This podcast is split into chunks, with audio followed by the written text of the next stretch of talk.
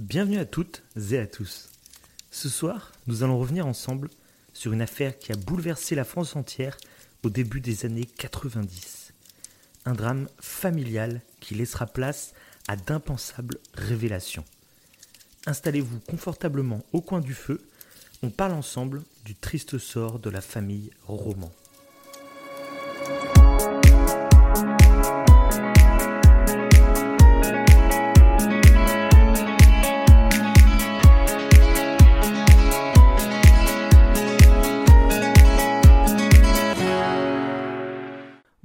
Bonsoir, je suis Davin, il est Wivo, et ce soir on est très fiers de vous accueillir pour une émission spéciale fait divers. On sait que vous aimez ça généralement, et ce soir c'est une affaire très importante. Euh, je pense, Wivo, qu'elle va vraiment te plaire parce qu'elle est vraiment passionnante. On a, toi qui aimes bien tout ce qui est psychologie, tout ce qui est cerveau, là je pense que je t'ai trouvé un candidat euh, assez le candidat. hein. Ok. Et donc, et donc voilà, donc on va vous parler ce soir de l'affaire Jean-Claude Roman. Je vous en dis pas plus pour vous garder un peu de suspense, mais tout d'abord, Wivo, comment ça va? Eh ben, ça va très bien. Encore une fois, je suis bien installé pour être à fond sur ce nouveau fait divers que tu vas nous raconter, parce que tu as fait ta fameuse d'investigation. Je, voilà. je pense que c'est un nouveau terme qu'on va hashtag d'investigation, et comme ça, les gens tomberont directement sur, la, sur ce genre d'enquête. Euh, ouais, je suis assez pressé ouais, de, d'entendre ça. Donc, euh, Ouais, parce qu'il faut le rappeler, donc pour ceux qui nous connaissent pas, Mhm. euh, le concept un peu de cette émission, c'est que toi, t'es pas un- à la base, t'es pas un grand fan de, de faits divers. Et Oui. donc, moi, je le suis beaucoup plus finalement. Et du coup, je me plais à, à, ouais, à te faire une sorte de petit exposé sur les faits divers qui ont vraiment marqué la France. Oui. On a déjà fait donc l'affaire Xavier Dupont de Ligonnès. On a fait l'affaire euh, du petit Grégory Villemain. Toi-même, tu t'étais essayé à l'exercice avec un tueur en série coréen. Mhm. euh, qui était très intéressant, qui, a- qui est inspiré, enfin qui, c'est même pas qui a été inspiré, c'est qui a servi euh, dans le film Memories of Murder. Tout à fait, ouais. Euh, fait. et- et donc voilà, c'est un peu le quatrième numéro de cette émission fait divers. Et cette fois-ci, donc, ça va être avec l'affaire Jean-Claude Roman.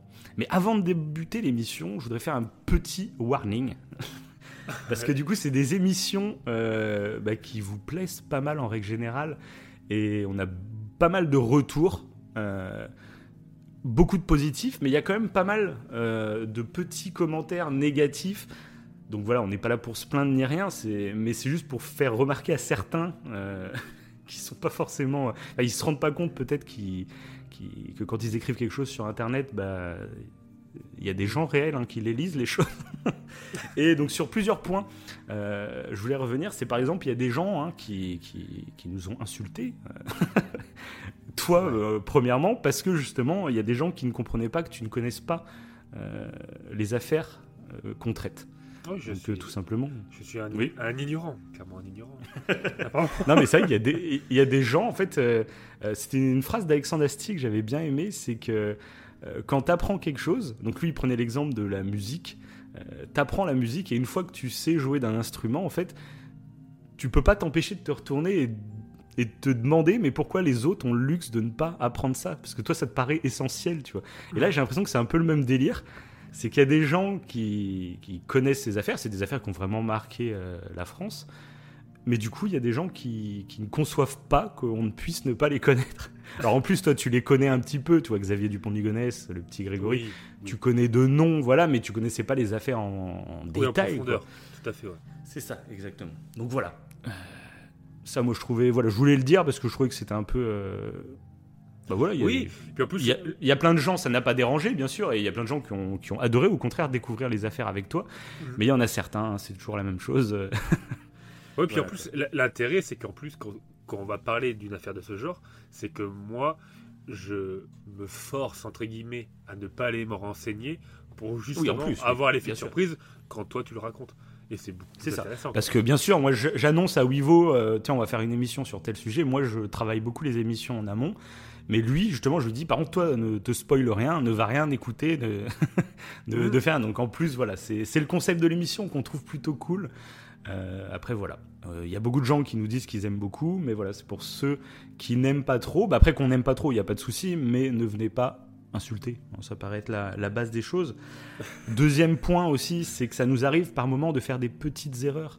Euh, comme pour l'affaire Grégory, par exemple, à un moment, je me suis trompé sur un, un, lien familial entre deux personnages. Voilà, j'ai dit que c'était, euh, je crois, la cousine, alors que c'était la belle-sœur, tu vois, un truc comme ça. Je m'en suis rendu compte en plus pendant le montage de l'émission. Je te l'avais dit, tu te rappelles Oui. Je t'avais dit, mince, il y en a qui vont me tomber dessus. Et euh, ça n'a pas Ça manqué, pas donc il y a plein de gens. Ouais, ça a pas loupé, mais il y a plein de gens qui me l'ont dit gentiment, pour le coup. Qui m'ont fait remarquer, ah, par contre, à un moment, tu t'es trompé, t'as dit ça et ça. Oui, ça Et ça, il n'y a pas de souci. Euh, on en a reçu Au des contraire. dizaines comme ça, donc à chaque fois en plus, moi je réponds euh, oui, merci, je m'en suis rendu compte, il n'y a pas de souci. Mais il y en a quelques-uns à qui, euh, qui nous ont insultés, qui nous ont dit ah, notre, notre travail était, était à jeter totalement. Enfin, ah oui, on a reçu des trucs, enfin, des, des gens qui s'énervent. On propose un, un contenu totalement gratuit, hein, ouvert à tout le monde. On, on fait ça bénévolement par plaisir. Mais non, bah, il y en a qui, la moindre petite erreur, on se fait, euh, on se fait bâcher. Et le troisième point, je pense le plus, le plus drôle finalement, c'est que certains nous ont insultés car nous n'avons pas euh, résolu les affaires. Voilà. Donc l'affaire Xavier Dupont de Ligonnès et l'affaire du petit Grégory, c'est des, des- des affaires. Il y en a une qui a plus de 10 ans et l'autre qui, qui a plus de 35 ans. hein. Euh, et certains nous ont reproché de ne pas avoir euh, résolu les affaires. Voilà. Mais vraiment. Oui, oui. on, va la- ouais, bon. on va la résoudre l'affaire, mais il nous faut un petit peu plus Oui. de temps. Voilà, c'est. Oui, voilà. Laissez-nous encore deux semaines, les gars. Mais donc voilà. Mais sinon, bon voilà. Globalement, on voulait faire passer ce petit message parce que juste au cas où, comme on sait que c'est des émissions qui sont écoutées, euh, ça permettra peut-être à certains de prendre un peu de recul euh, avant de lâcher un com un peu assassin, même si on sait que sur Internet, hein, tout le monde y a Oui, un peu droit. Il y en a toujours. Mais au moins, ils savent le concept de, de l'émission. Pour ceux qui ne connaissent pas euh, le concept Voilà. de, de l'émission, voilà, vous- bah, vous le connaissez C'est un peu plus clair et puis, euh, puis voilà. Après, il faut. Sinon, on regarde beaucoup tous les autres, ceux qui nous laissent des commentaires vraiment gentils. Euh, ça, ça nous fait vraiment, vraiment plaisir. C'est très plaisant. Parce qu'on en reçoit aussi beaucoup finalement. On, même on, on se met à discuter avec certaines personnes. Et, et même moi, ça m'a fait découvrir des choses. Et justement, bah, par exemple, pour l'affaire du petit Grégory, euh, après l'émission, du coup, j'ai découvert euh, donc une chaîne qui m'a été pas mal conseillée, que je suis allé découvrir. C'est la chaîne euh, Radio YouTube. Et c'est assez hallucinant euh, le travail qu'ils sont en train de faire sur, euh, bah, sur l'affaire du petit Grégory. Ils reviennent vraiment en détail, en profondeur. Là, vraiment, c'est une chaîne euh, qui était dédiée à plusieurs faits divers avant, mais qui se concentre sur l'affaire Grégory depuis, depuis quelques Mhm. semaines, quelques mois. Ils reviennent en détail sur des points, c'est totalement fascinant. Et donc, je vous invite vraiment à aller découvrir cette chaîne, ceux, ceux qui aiment ce genre d'affaires. Et euh, justement, moi, ça m'a donné l'idée. euh, comme tu sais, euh, à partir de septembre, on va essayer d'ouvrir un peu notre chaîne à des invités extérieurs. Euh, on vous dit pas qui pour le moment, on vous laisse un peu les surprises, mais moi, il m'est venu l'idée, pourquoi pas en fait, on propose des émissions faits divers pour présenter des faits divers, même si on essaye de pousser toujours un peu le curseur pour, pour que ce soit intéressant. Mais je me dis, par exemple, pour l'affaire Grégory, avec une chaîne comme Radio YouTube, aller plus loin et vraiment pousser euh, les recherches encore plus loin sur certaines enquêtes, ça pourrait être super intéressant. Mm. Euh, voilà. Vous nous direz ce que vous en pensez, si ça vous tenterait ce genre de ce genre d'émission. Et puis plus globalement, hein, si vous aimez, n'oubliez pas de partager la vidéo, mettre les petits pouces bleus, les étoiles. Si vous nous écoutez sur YouTube, sur Spotify, sur Deezer, sur Apple Music, sur on est partout. hein. C'est assez euh, assez fou. hein. Mais bon, un peu de sérieux, on va commencer cette affaire euh, qui, je pense, va vous passionner. Donc installez-vous bien, mettez-vous un petit plaid euh, au coin du feu, un petit, un petit café, un petit thé chaud, un petit Bah, je, chocolat. je vais m'en faire couler. hein. Ça- ça risque de déranger les auditeurs. Ça va faire un bruit ignoble. Donc les auditeurs, vous pouvez vous faire un café, mais euh, Wivo, toi, tu restes au calme. Et donc on est parti. Donc toute cette histoire démarre vers 4 heures du matin, le lundi 11 janvier 1993. Les éboueurs sont en train de, de faire leur petite, euh, leur petite tournée matinale quand ils aperçoivent une maison en train de brûler. Donc il y a un incendie, les pompiers euh, sont appelés directement, les pompiers arrivent sur place, ils essayent d'analyser un peu la situation, ils décident de mettre une échelle et de monter à l'étage dans un coin qui a l'air un peu moins incendié. Ils commencent à balancer de l'eau et ils observent à l'intérieur des ruines, à l'intérieur de la maison, à la réaction de l'eau, ils voient un, une forme qui, bouge un peu. Ils se rendent compte que c'est un homme qu'on identifiera donc comme Jean-Claude Roman, le père de famille. Parce que cette famille, cette maison, c'est la maison des romans. Euh, donc ils sont constitués donc, de Jean-Claude Roman, le père, de Florence, la mère, de Caroline et de Antoine, leurs deux enfants. Il, euh, il rentre à l'intérieur, il, décide d'évacuer toutes les personnes à l'intérieur. Il découvre donc le père qui est encore vivant, mais malheureusement, il découvre aussi la mère qui, elle, est décédée. Elle a le crâne euh, fracassé. Donc il pense en premier lieu, en fait, à, elle a sûrement reçu une poutre due à l'accident, due à l'incendie. Elle a sûrement reçu une poutre qui est tombée du toit. Euh, il continue à fouiller dans la maison et malheureusement il découvre aussi le cadavre des deux enfants. Euh, qui eux, ils n'ont pas encore de, cause raison de, valable du décès.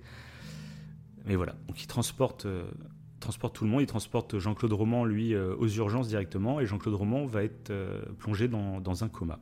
Il était gravement il survit, mais on ne sait pas encore. Pas tout à fait. les pompiers, on va dire, sont arrivés à temps, tu vois. D'accord. bref, voilà. Et donc on va s'arrêter à, à, ce moment-là parce qu'on va revenir en arrière. Là, je t'ai expliqué le, soir du drame. Mais on va revenir un peu en arrière pour que tu comprennes un peu qui est ce fameux Jean-Claude Roman. Euh, qui est-il et que fait-il? Voilà. Donc il est né le 11 février 1954. Donc c'est euh, un enfant unique. Euh, ses parents, ils ont mis euh, pas mal de temps à avoir leur enfant, ils l'ont eu sur le tard. Donc c'est un peu un enfant, tu vois, quand ils l'ont eu, euh, un peu chouchouté. Parce que c'est un peu le. Ça se trouve, ils ont même cru pendant un moment qu'ils n'arriveraient pas à avoir d'enfant. Donc quand il arrive, forcément, bah, c'est le, le, petit prince, quoi, le petit chouchou. Et donc il est éduqué, vraiment, il a une enfance vraiment heureuse. Il est éduqué dans l'amour. ses parents vivent normalement, tu vois, mais ils sont pas dans la pauvreté ni rien.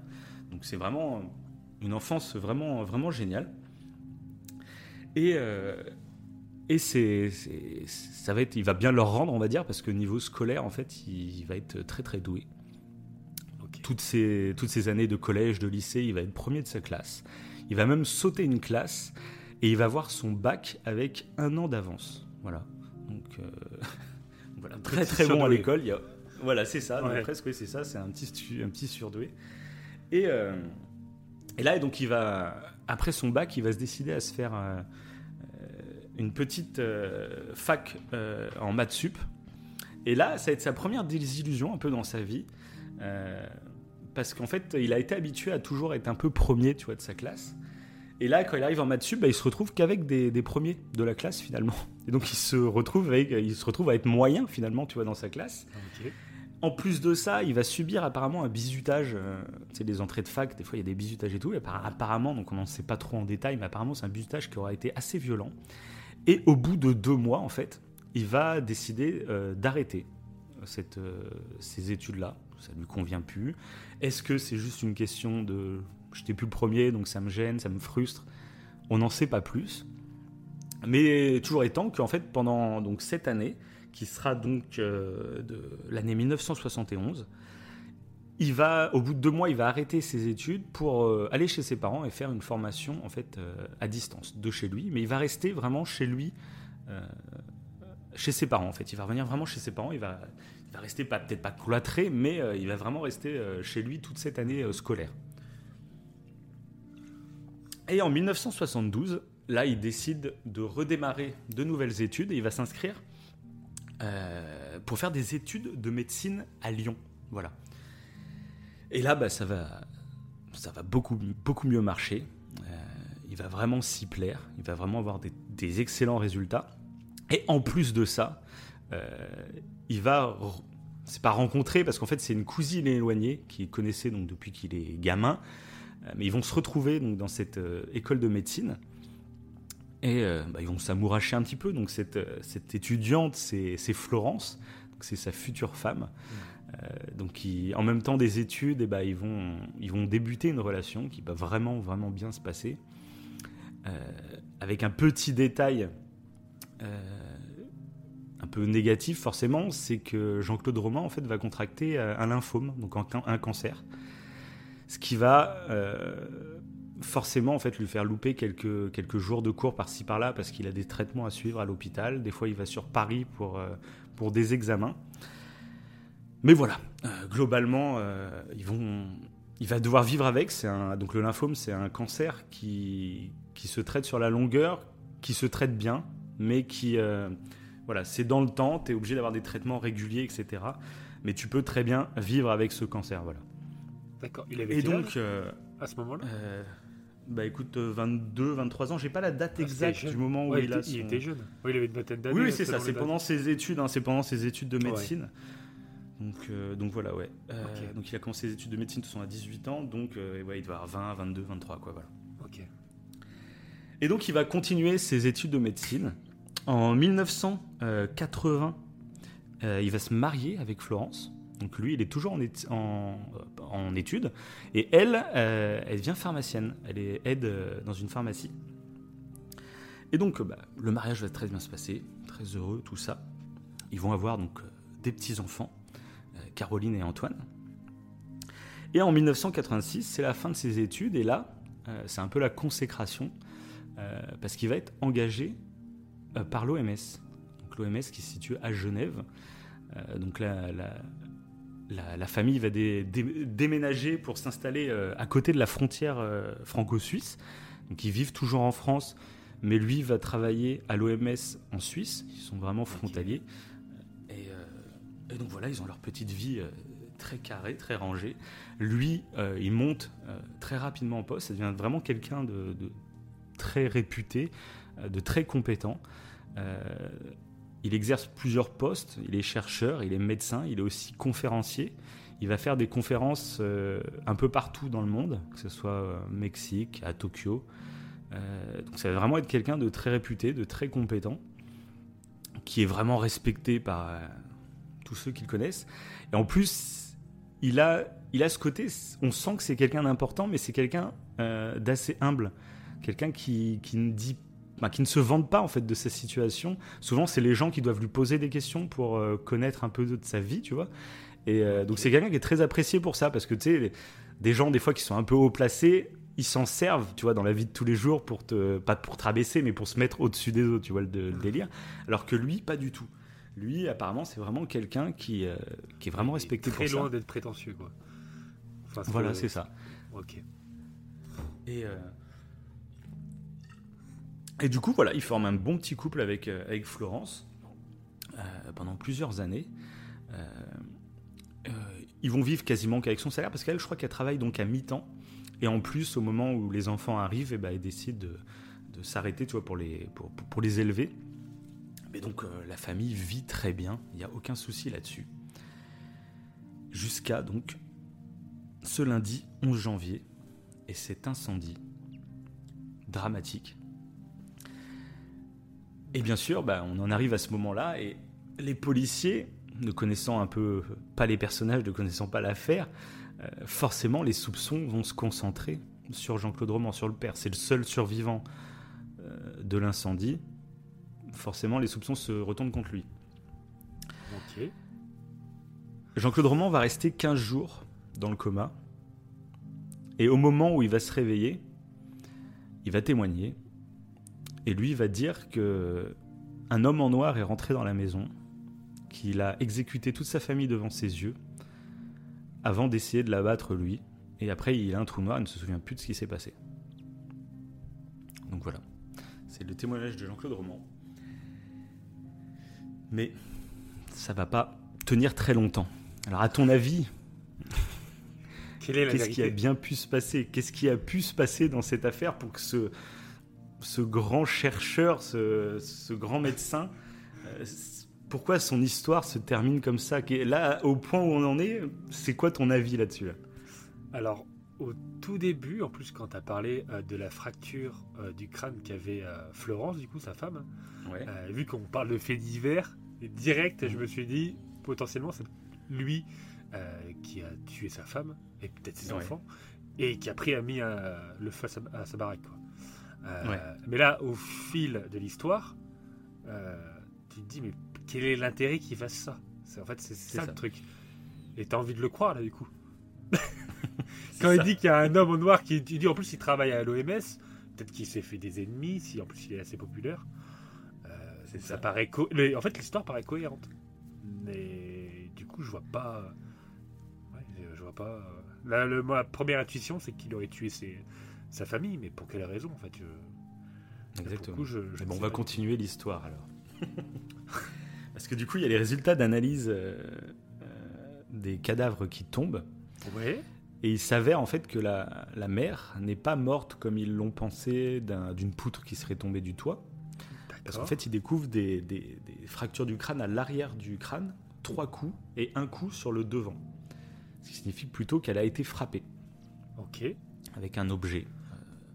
Ouais, mais c'est l'homme comme un... C'est Voilà. mais en tout cas, voilà, ils découvrent que voilà, c'est pas une poutre, c'est vraiment la, la, femme a été euh, exécutée. Bref. Les enfants, c'est encore plus, euh, plus clair finalement.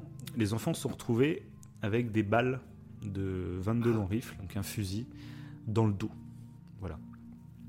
Donc bien sûr, les, les, les, enquêteurs sont un peu... Euh, on se dit, bon bah là, ça sent pas bon, ça sent le... En plus, dans le dos, souvent les policiers se font cette remarque quand il y a des meurtres et que les, les gens sont tués dans le dos, mmh. euh, souvent c'est parce qu'ils se font tuer par un proche qui ne voulait pas assumer d'avoir le regard euh, de ses proches euh, en train de les tuer, tu vois. Ok. Donc bien sûr, les soupçons se tournent directement sur Jean-Claude Roman, mais bon, il est dans le coma. On va le, pour le moment, voilà, on va pas avancer trop, mais on va commencer à enquêter, tout bêtement. Et premier truc déjà qu'ils vont faire, c'est aller chez ses parents à Jean-Claude Roman pour annoncer la nouvelle. Donc ils vont faire très attention euh, parce que la mère, toute sa vie, elle a eu des, problèmes de santé, elle est cardiaque. Donc voilà, ce genre de nouvelles, euh, on comprend que ça peut, ça peut être désastreux. Ils arrivent chez les parents et euh, ils sont assez étonnés parce que les proches et tout avaient dit faites attention parce que le chien aboie très souvent quand il connaît pas. Voilà. Là, il n'y a pas un aboiement. Ils font bon, c'est bizarre. Ils frappent, personne ne répond. Au bout d'un moment, ils finissent par rentrer à l'intérieur de la maison. Et là, c'est la stupéfaction. Ils découvrent le chien et les deux parents de Jean-Claude Roman exécutés au fusil. Voilà. Les deux parents ont été exécutés de la même façon que les enfants, avec des, balles dans le dos.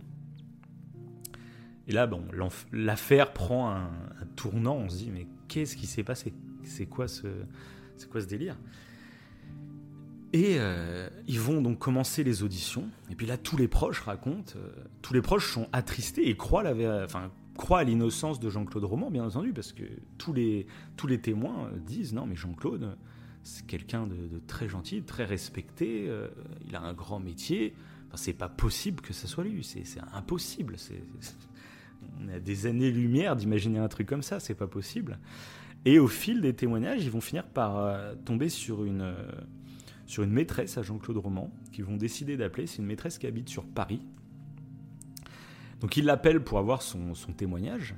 Et ils sont très étonnés parce que dès qu'ils commencent à parler de Jean-Claude Roman, la, femme se met à pleurer. Et elle leur explique, eh ben, écoutez, euh, c'est très bizarre, mais euh, samedi, donc le samedi 9 janvier, euh, j'avais rendez-vous avec Jean-Claude le samedi soir on devait, en fait, voilà, il me devait de l'argent. Je vous le dire comme ça, il me devait de l'argent. Et on s'était convenu d'un rendez-vous. En fait, on devait aller à une soirée parce que bah, Jean-Claude est très ami avec euh, Bernard Kouchner, donc l'ancien ministre. Et on devait aller à une soirée là-bas parce que mon fils est handicapé et Bernard Kouchner était intéressé par rapport à une association pour soutenir mon fils. Enfin voilà. Euh, donc on allait à cette soirée et à cette soirée il devait me rendre mon argent. on allait donc à la maison de Bernard Kouchner qui se trouve à Fontainebleau. Mais donc on roulait sur la forêt, mais, mais Jean-Claude a fini par se perdre en fait dans la forêt. Il n'arrivait plus à trouver la, la, maison. Donc je rappelle qu'on est en 93, donc il n'y avait pas tous les GPS et tout ça. Et euh, donc on s'est perdu dans, dans, la forêt. Euh, il s'est arrêté du coup euh, pour, pour regarder sur sa carte tout ça. Puis il m'a dit qu'il avait un cadeau à m'offrir pour, pour, se faire pardonner en fait de ne pas lui avoir rendu l'argent très vite. Et il est allé dans le coffre en fait. Il m'a demandé donc de fermer les yeux et il allait me mettre un collier autour du cou. Sauf qu'au moment où je pensais qu'il allait me mettre un collier, bah, j'ai reçu un gaz lacrymogène en plein visage. Et il a commencé à essayer de m'étrangler. J'ai pas reconnu son regard, il avait un regard totalement euh, différent d'habitude, euh, rempli de haine, il voulait me tuer. Euh, donc je lui ai supplié, je lui ai dit de penser à mon fils qui était tout seul, qui était handicapé, il était tout seul à l'appartement, il pourrait pas s'en sortir tout seul, bref. Il a fini par me relâcher.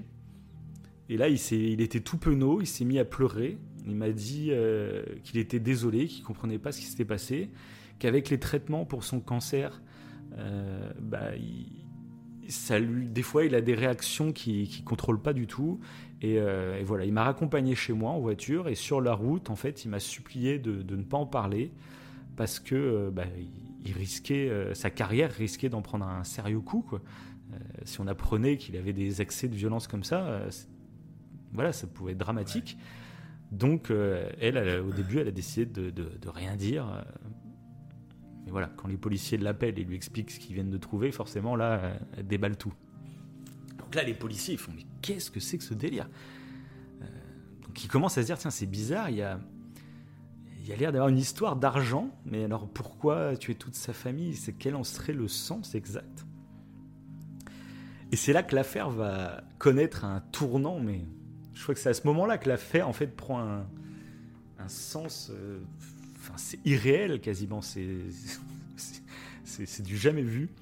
Euh, donc ce tournant arrive quand les policiers décident donc d'aller à l'OMS pour demander, euh, bah, écoutez, à ses collègues du coup, qu'est-ce que vous pensez de Jean-Claude et tout. Et ils contactent l'OMS et à l'OMS on lui dit, écoutez, on est en train de regarder, non non, il n'y a pas de Jean-Claude Roman. Les policiers font, s'il vous plaît, ce serait bien de vérifier un peu plus intensément, s'il vous plaît. faut pas nous la faire. Et puis la secrétaire, elle regarde, elle fait Non, non, je suis désolé, il, n'y a pas de Jean-Claude Roman à l'OMS. Donc là, bon, c'est quand même bizarre. Bon, écoutez, on va, on va contacter l'ordre des, médecins euh, pour, pour, savoir où il en est, euh, enfin, qu'est-ce qui se passe, quoi. Et là, l'ordre des médecins, nouvelle surprise, Jean-Claude Roman n'est absolument pas inscrit à l'ordre des médecins. Donc là, je pense que c'est un bug total. Tu vois, t'es là, mais comment ça Comment ça Le fait des conférences dans le monde entier. Qu'est-ce qui se passe quand, il faisait ces conférences, il parlait de quoi précisément du coup? Il parlait eh ben, En fait, il était très spécialisé. Alors, c'est dans la recherche moléculaire et dans toutes les maladies euh, cardiovasculaires. Donc, euh, ces conférences, voilà, se Donc, ouais, sur, euh, Ok, ok. Donc, oui, et donc, bah là, les, polis c'est ça, les policiers vont commencer. C'est quoi ce délire? Ils vont commencer à en parler du coup aux, proches des victimes, en leur disant Mais apparemment, Jean-Claude Roman n'était pas médecin. Et puis là, tout le monde Ah bah si, si, si, si, bien sûr que si, il était médecin. Euh, euh, forcément, enfin, on le connaît depuis des années maintenant. Si, si, j'étais même en études avec lui. Hein, euh, il a fait ses études de médecine. Si, il est, il est médecin, hein, vraiment. il y a même, donc ce qui est marrant, c'est qu'il a, il a un ami d'enfance qui, lui, est vraiment médecin. Euh, qui, cite une anecdote qui est, vraiment euh, connue, qui est reprise dans beaucoup de documentaires que tu peux regarder, pour montrer à quel point c'est fou cette histoire. C'est que un jour, ils avaient fait un repas avec plein de. Donc, euh, ce médecin et puis des collègues médecins, dont un cardiologue. Et Jean-Claude Roman et ce cardiologue ont passé toute la soirée à parler ensemble, donc de cardiologie. Hein. Et Jean-Claude Roman avait fini par, par partir. Et ce cardiologue s'était retourné vers son ami et puis avait dit, euh, en parlant de Jean-Claude Roman, euh, Ah, c'est dingue, euh, à côté de gens comme ça, on se sent vraiment tout petit. Donc c'est. Voilà, on se dit, mais non, mais. Ah, on dirait le caméléon, quoi. C'est le mec. C'est ça, c'est. Si, il est médecin, qu'est-ce que vous nous racontez? Ouais, il était quand même très cultivé, quoi. Bah, Même si, Oui, c'est ouais, ça. voilà. Il est... Puis il avait des amis médecins et tout. Donc, enfin. Puis même, il avait une femme. Enfin, tout, tout était euh, calibré, sa vie. Et puis il gagnait de l'argent. Il gagnait pas mal d'argent avec son métier et tout. Donc, ça paraît complètement dingue. Et donc là, les gendarmes vont pousser un peu plus l'enquête et vont aller donc euh, se renseigner auprès de l'école euh, bah, qu'il a fait, où il a passé toutes ses- tous ses examens de médecine. Et là, c'est la douche froide. Il, il est jamais allé à l'école. C'est presque ça. En fait, ils se rendent compte qu'il n'a jamais. Donc, il a passé 12 ans d'études, mais il n'a jamais dépassé la deuxième année. Donc là, on se dit, mais qu'est-ce qui se passe? Et donc là, on découvre un peu petit à petit la vérité. Ce qui s'est passé, c'est que il est, il est rentré, il a fait sa première année, il a fait la deuxième, mais à la fin de deuxième, pour les examens pour valider sa, sa deuxième année, et ben là, en fait, on apprend qu'il ne s'est pas présenté le jour de l'examen. On ne sait pas pourquoi, mais il ne s'est pas présenté à l'examen et donc il n'a pas été reçu. Et euh, l'été qui suit, il s'est réinscrit pour la deuxième année. Et il a fait ça euh, dix autres années. Il s'est réinscrit tous les ans à cette deuxième année sans jamais passer l'examen. Voilà. Ok. c'est de plus en plus étrange. Quoi. Ah oui, non, je t'ai dit, c'est.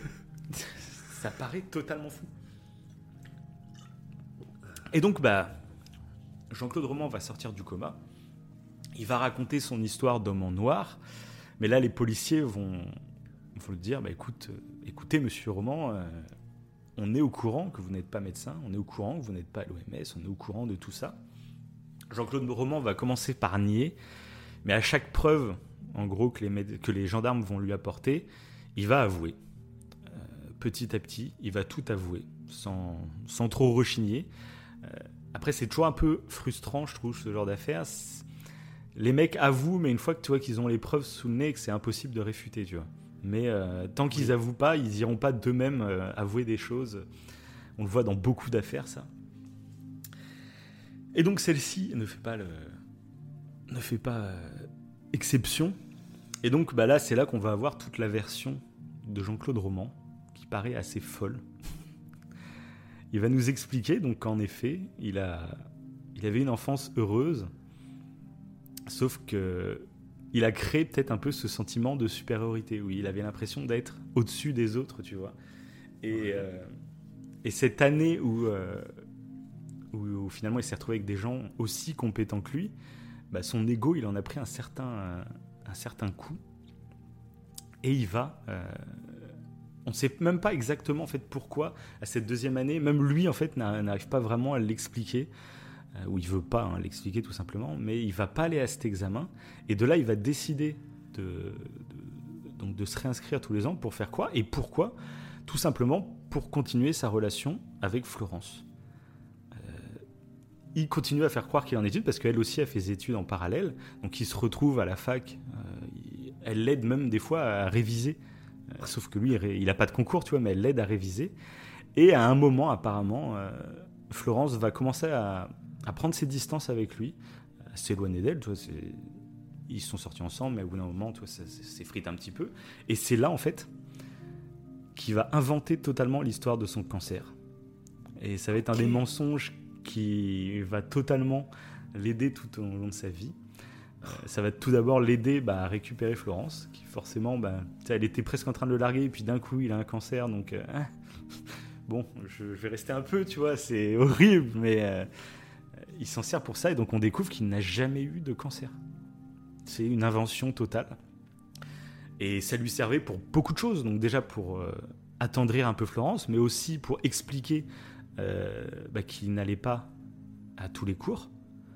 Parce que de toute façon, dans la, vraie, dans la vérité, c'était des cours de deuxième année, donc il les a déjà fait, tu vois. Et donc s'il se faisait surprendre dans un couloir à une heure où il était censé être en cours, bah, il avait cette excuse du « Ah bah je reviens de traitement » ou « Je reviens de... » Ou Même des fois, il passait une semaine où il venait pas du tout, et il disait « Ouais, mais c'est que je suis en traitement sur Paris, tout ça. » Ce qui était totalement faux. Voilà. Ah oui, c'est du mythomane de, de Ouais, grande envergure. juste- hein, ça, et c'est- juste par, par amour, en fait. En fait, son but premier, là, c'était l'amour. Enfin, là, de ce que. On sait pas vraiment. De ce on sait qu'on- pas vraiment. C'est un mélange parce que c'est c'est aussi une façon de. euh, ils disent de pas décevoir ses parents. Il avait peur de euh, comme c'était le petit enfant roi et tout, c'était le, petit surdoué, tout ça, et ben. Ouais, il y avait aussi. Ouais, ok, ouais. Il y a ce côté, il faut pas que je parents. mes parents. Mais après, c'est ce qu'ils ont dit après bah, toute cette affaire, bien sûr. les gens qui connaissaient les parents de Jean-Claude Roman, ils, ils se sont dit, mais c'était pas des parents horribles, ultra stricts, tu vois. Au contraire, comme je t'ai dit, c'était leur petit chéri, leur petit prince. Donc, si euh, il avait loupé un examen, par exemple, enfin, c'était pas la fin du monde. Ses parents, en plus, il avait 20 ans, tu vois, ses parents n'allaient pas l'engueuler ou quoi. Donc, tu dis, pourquoi t'es parti dans un tel mensonge? Donc, c'est une affaire sûrement d'ego. Euh, assez sur, surdimensionné. Ce sont les psychiatres qui vont l'analyser après, vont faire vont, dire que c'est quelqu'un qui est narcissique, narcissique extrême. Voilà, c'est ça.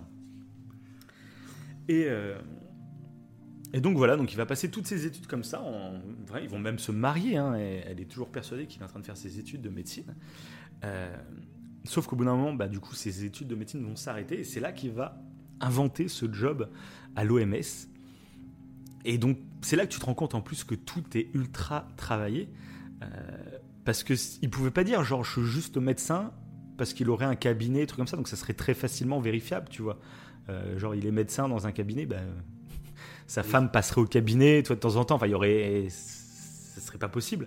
Que là, l'OMS, ben, c'est un, un, bâtiment avec énormément de, de, gens qui travaillent à l'intérieur, donc tu rentres pas comme ça euh, pour aller voir ton mari, quoi. Et euh, en plus, ben, c'est en Suisse. Donc niveau fiscal, tout ça, euh, c'est d'autres règles. Et c'est comme ça qu'il a réussi euh, à faire passer, on va la pilule à sa femme au niveau des impôts, au niveau de plein de choses. Là, c'est lui qui s'occupait de tous les impôts. Euh, et lui, sur toutes ses déclarations d'impôts, il a rien déclaré de sa vie. Donc c'est aussi les gendarmes quand ils découvrent ça. Grand médecin, tout ça, on regarde les déclarations d'impôts, il, il déclare zéro tous les ans. C'est quoi ce délire? Et euh, et, à sa femme, bah voilà, c'est lui qui faisait les impôts et il disait que euh, quand elle lui posait des questions là-dessus, bah, il expliquait que c'est différent en Suisse, qu'en Suisse on est imposé sur le revenu, euh, donc il n'a rien à déclarer en France. En fait, tout est déjà imposé en Suisse en fait directement. Mais il s'en sortait avec il des trucs. il a tellement hmm. pensé à tout qu'il aurait pu avoir un vrai métier quoi. Ah oui, là, bah, ça, mettre à profit ses compétences de. Ouais, parce qu'il a fait des recherches pour il avait tout Ah oui, mais souvent c'est ça. Hein. De toute façon, les plus grands arnaqueurs, tu te dis, mais s'ils avaient mis autant d'efforts dans leurs bah grandes arnaques pour faire un truc légal, en fait, ils seraient peut-être riches. mais là, c'est ça qui est assez fascinant avec cette histoire, c'est qu'on se demande comment tu peux basculer aussi loin. Parce qu'en fait, tu dis, ça se trouve, ça démarre d'un tout petit mensonge et en fait, bah, tu t'enfermes dans ton, tu t'enfermes dans ton mensonge et, en fait, tu te dis, bah, je peux pas avouer parce que si j'avoue, bah, peut-être, tu vois, il aurait perdu Florence dès le départ, tu vois. Peut-être qu'il aurait déçu ses parents et il dit non, je peux pas, je peux pas, et puis il s'enfonce, il s'enfonce. Mais là, bon, là, c'est le cas extrême de, de base, C'est, totalement hallucinant. Ce qu'on découvre du coup qu'il a un pass euh, visiteur à l'OMS euh, et que ça lui servait qu'en fait euh, de temps en temps, bah, en fait, il y passait, et puis euh, tu as accès, au fait, à, l'OMS, tu as accès à des bibliothèques, des trucs comme ça, où justement, il allait s'informer sur les, avancées de la science, les avancées de, euh, bah, de, la chirurgie cardiaque, etc., pour être à jour, finalement, dans les connaissances qu'il est censé avoir, tu vois. Ça paraît complètement fou. Et il était, ça se trouve, il avait vraiment les compétences d'un vrai cardiologue. Hein. Comme de toute façon, je te l'ai dit dans le repas de, euh, qu'il a fait avec, ses, avec, ses, amis. Oui un cardiologue euh, a été totalement épaté euh, par, sa discussion avec Jean-Claude Roman. C'est ça qui est fou. Et, euh, on va se rendre compte aussi qu'en fait, bah, toute sa vie n'est qu'une grande imposture et qui joue un rôle en fait chaque jour. Chaque jour, il fait croire qu'il va au boulot, sauf qu'on se rend compte, et eh ben non, en fait, souvent il est arrêté sur des aires d'autoroute et il bouquine dans sa voiture pendant 5-6 heures voilà. moi, je sais pas, ça me, ça me paraît hallucinant, c'est limite terrifiant en fait, euh, cette double vie totale. Et euh, on se rend compte, pareil, il organise euh, l'OMS, ça lui permet, en plus, comme il dit qu'il est conférencier, ça lui sert en fait pour prendre des jours de break où des fois, bah, il fait croire qu'il est genre à Tokyo en conférence, en fait, il est à 9 km dans un hôtel. Oh là là. Et en plus, il va jusqu'au bout, il va à l'aéroport de Genève euh, pour acheter des trucs que tu trouves dans les aéroports. Et à chaque fois qu'il est en conférence dans un autre pays, bah, il revient avec des petits cadeaux, en faisant croire que c'est des petits souvenirs. Euh, voilà, tout est travaillé. Euh, voilà. pareil, tous les jeudis, il a... Oui Et d'où bah, il sort son argent, du coup? Ah, bah, Attends, on n'a pas encore fini. c'est la, question que, Ah bah, bien sûr. Quoi, parce que c'est, c'est... Ah, c'est hallucinant. hein. C'est Je ça. pense que tous les auditeurs sont sur le cul. Mais, euh, mais cette histoire, elle est totalement folle. Et c'est encore. Parce que là, on est dans. On pourrait avoir un peu de, de peine et de sympathie pour lui. Enfin, même si on sait que bon, ça, ça finit très mal. Mais tu sais, tu veux dire, c'est limite. euh, Voilà, c'est perturbant, quelqu'un qui se perd là-dedans. Ouais. Mais donc, voilà, son travail à l'OMS lui permet euh, bah, d'avoir une grande euh, moda- je me perds dans mes mots. Modulité. Il est très modulable, voilà. Et ça lui permet d'avoir donc un, un emploi du temps très modulable. Et ce qui lui permet, par exemple, tous les jeudis, il va manger avec ses parents euh, parce qu'il est censé. Alors, je sais plus quoi, si c'est. euh, il a une petite conférence à faire euh, tous les jeudis à tel endroit, donc c'est sur sa route, il s'arrête. Enfin, voilà, il fait vraiment son emploi du temps comme il faut. Et euh, et il y a beaucoup de gens qui, témoignent et qui disent que Jean-Claude Roman, c'était quelqu'un qui transpirait beaucoup, qui était tout le temps un peu en nage, etc. Et donc, d'après, euh, avec le procès, tout ça, euh, quand Jean-Claude Roman va témoigner, on se rend compte qu'en fait, ce qui est horrible, euh, c'est qu'il s'est créé ce personnage, mais en fait, il jouait vraiment ce rôle tous les jours, et tous les jours, il ne pensait qu'à ça. Euh, parce que tous les jours, il pouvait être piégé. Tous les jours, s'il se faisait surprendre, fallait qu'il trouve une excuse. Et c'est une des explications de ses transpirations. Il était tout le temps vraiment Oui, en stress, en en, stress panique. chronique. Oui, c'est ça. ça. C'est même pas. Ouais, il prend aucun plaisir à faire ça. C'est ça qui est. Enfin, c'est c'est totalement fou, je trouve, cette histoire. Et là où ça bascule vraiment dans, dans le très glauque, c'est du coup, bah, comment obtient-il de l'argent? Comment, euh, euh, en gros, pendant, pendant 8 ans, parce qu'il a arrêté ses études. euh, donc, il a arrêté ses études en 1986. Et donc, la tuerie se passe en 93. Donc, tu vois, il y a 7 ans. Et pendant 7 ans, comment il va faire? Parce que euh, ils avaient un sacré train de vie en plus. Euh, Donc c'était pas quelqu'un qui, avait une grande bagnole, qui claquait sa thune, qui faisait plein de voyages et tout. Mais ils avaient un très bon train de vie. Les enfants allaient dans des écoles assez réputées. Ils avaient une belle maison, tout ça. Euh, donc c'était en francs à l'époque, mais euh, en gros, on situait leurs dépenses euh, mensuelles à à peu près 6000 euros. Ok. Donc voilà, c'est très confortable. hein. Euh, On n'est pas beaucoup à pouvoir. euh, Enfin, on. Moi, je dis on. C'est comme si moi j'avais 6000 euros de, de frais mensuels. Ah bah c'est depuis le Bah, podcast y a- au coin du feu. hein. Ça, Ah bah, ça nous rapporte des milliers des cents.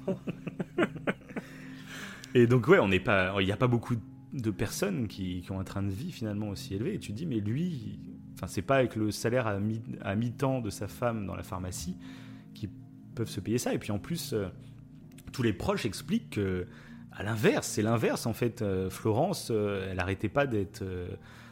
d'être heureuse et elle, elle crachait son bonheur aux gens en expliquant qu'elle était fière d'avoir un mari médecin, que ils avaient de l'argent, qu'ils ne voulaient pas le montrer à tout le monde, mais que dès qu'elle avait besoin de quelque chose, et ben Jean-Claude euh, lui donnait l'argent pour qu'elle aille s'acheter ce qu'elle voulait. On, on comprend mieux hein, son humilité. C'était pas du tout de l'humilité. Ah bah là, du coup, pour le coup, voilà, tu, tu te dis, bon. C'était de la discrétion euh, à son Mais c'est ça, maximum. mais c'est ça que les proches, c'est ça qu'ils vont expliquer qui était ultra perturbant, parce qu'en fait, son mensonge le poussait à être discret, forcément. Euh, il avait du répondant quand on lui posait des questions, mais de lui-même, en fait, il n'allait pas se vanter de sa vie, parce que ça serait prendre des Ouais, risques ça, inutiles. Tout à fait, tout à fait, ouais. Mais du coup, bah, c'est ça qui est, qui est insidieux, c'est qu'en étant sur cette réserve pour préserver son mensonge, Ah, c'est alors en charisme. et ben les gens, ouais, les gens le trouvaient euh, même pas charismatique, mais sympathique. Euh, Ouais. Ils le trouvaient humble, sympathique, euh, et c'est ce qui a renforcé son mensonge. C'est ça qui est totalement fou. C'est, enfin, hallucinant, je trouve. Et du coup, bah, comment réussissait-il à, à vivre? Eh ben, De plusieurs manières différentes. De la plus dès le début, de toute façon, c'est assez horrible, mais ça termine vraiment dans des trucs très, très, très glauques, je trouve. Il commence bah, tout bêtement euh, par arnaquer ses proches. Euh, ses parents, par exemple. Comme ses parents se font âgés, bah, c'est lui qui a procuration sur leur compte. Donc les parents n'ont plus trop accès, enfin, ils, ils contrôlent plus beaucoup leur compte, et lui, il a accès à tout ce qu'il veut. Et petit à petit, bah, toute leur, prime de retraite et tout, il va tout, euh, tout grappiller euh, sans que ses parents s'en rendent compte. hein. Et puis des fois, ses parents vont recevoir des courriers de la banque Et à chaque fois, il aura une bonne excuse en expliquant Oui, mais excusez-moi, c'est que là, j'ai investi dans un truc en Suisse, mais vous inquiétez pas. Il y a un délai, mais le virement va venir. Enfin, tu vois. À chaque fois, il trouvait des excuses, mais au final, il, il grappillait de l'argent, il grappillait de l'argent. Et ensuite, euh, là où il va faire beaucoup d'argent, c'est qu'il. Donc, pareil, de manière très insidieuse. Pendant les de famille, en fait, euh, il va expliquer. euh, sans qu'on lui pose de questions, mais il va expliquer, ouais, bah écoutez, moi, là, ce qui est pratique avec l'OMS en Suisse, c'est que du coup, il y a une banque euh, où je peux placer de l'argent, et du coup, j'ai 20% en fait en épargne. Donc 20%, c'est énorme hein, en épargne. Les gendarmes, ils disent, quand ils entendent un compte épargne à 20%, t'as as une, gros, un gros, une grosse alarme arnaque qui sonne, tu vois. Mais, mais les proches, bah, tu t'es pas forcément au courant de tout genre de trucs. Et puis là, c'est c'est quelqu'un que tu connais très bien, de ta famille. Et puis, et puis en plus, bah, ce qui était insidieux, c'est qu'il n'était pas là en train de te vendre. euh, Tiens, ça te dirait pas de. euh, j'ai un compte, j'ai une affaire, tu me passes un peu d'argent et puis je te, je te fais une affaire. Non. En fait, ce qu'il faisait, c'est que lui, il en parlait, il disait Ouais, ben moi là, j'ai placé tel truc, euh, j'ai 20% dessus, et puis, et puis voilà, fin de la discussion, il passait à autre chose. Et c'est ses proches qui, après, derrière, venaient Ah, mais alors, c'est quoi du coup ton, ta petite affaire? Puis là, c'est là qu'il expliquait un peu plus en détail. Et du coup, c'est les proches eux-mêmes qui venaient et qui disaient Tiens, il y a un bon filon, pourquoi pas l'exploiter, tu vois? Et c'est les proches eux-mêmes qui donnaient de l'argent à Jean-Claude pour qu'il aille le placer en Suisse euh, pour que ça fasse des bébés, quoi. Sauf que bah, l'argent, en fait, n'allait jamais en Suisse euh, et servait aux frais de la famille euh, tous les mois. Et on estime à peu près qu'il qu'il- qu'il a estorqué euh, donc en, en 7 ans euh, plus de 450 000 euros. à ses Oh, proches. Voilà. C'est hallucinant. Et donc de plusieurs autres manières, il y a, il y a aussi bah, un truc beaucoup plus, beaucoup plus glauque. C'est que bah, il y avait euh, donc alors pareil là les gens vont m'engueuler si je me trompe sur le lien de parentalité mais euh, donc je crois que c'est l'oncle de sa femme qui était atteint d'un cancer et euh, donc qui était a priori incurable Euh, sauf que Jean-Claude Roman est arrivé en expliquant que bah, à l'OMS forcément, ils avaient accès à des, des- des- médicaments de pointe. Et justement, il y a un nouveau médicament un peu genre miracle euh, qui vient de débarquer, que grâce à son poste à l'OMS, il peut lui en avoir des gélules, mais que malheureusement, bah, c'est quelque chose qui a un coût et que ça coûte cher. Et voilà, mais bon, comme le mec, bah, il a un cancer qui est presque incurable, euh, quand t'as pas le choix, bah, t'as pas le choix, et donc euh, bah, ils ont gratté, donc le couple, donc l'on- l'oncle et la tante ont gratté dans leurs économies pour, euh, pour donner l'argent à Jean-Claude pour qu'il leur trouve les, les gélules. Donc chaque pot de gélules est à 15 000 euros, euh, ou 15 000 francs, hein, je sais plus. Oui, c'est 15 000 francs. Tu j'ai un doute avec ces conversions, c'est 15 000 francs, je crois. Et il va leur euh, passer euh, plusieurs boîtes de gélules, et il y en a en tout pour 60 000 francs. C'est quand même une sacrée somme. Euh, sauf que bah, il s'avérera qu'il n'y a aucun médicament miracle. hein. C'était des, des placebos, tout simplement, des gélules avec du sucre dedans ou je ne sais quoi. Et donc l'oncle va décéder quelques mois après hein, de son cancer. Et Jean-Claude Roman, bah, l'argent, c'était pour lui en fait. Voilà. Donc là, Ouais. tu vois, ça devient déjà extrêmement glauque.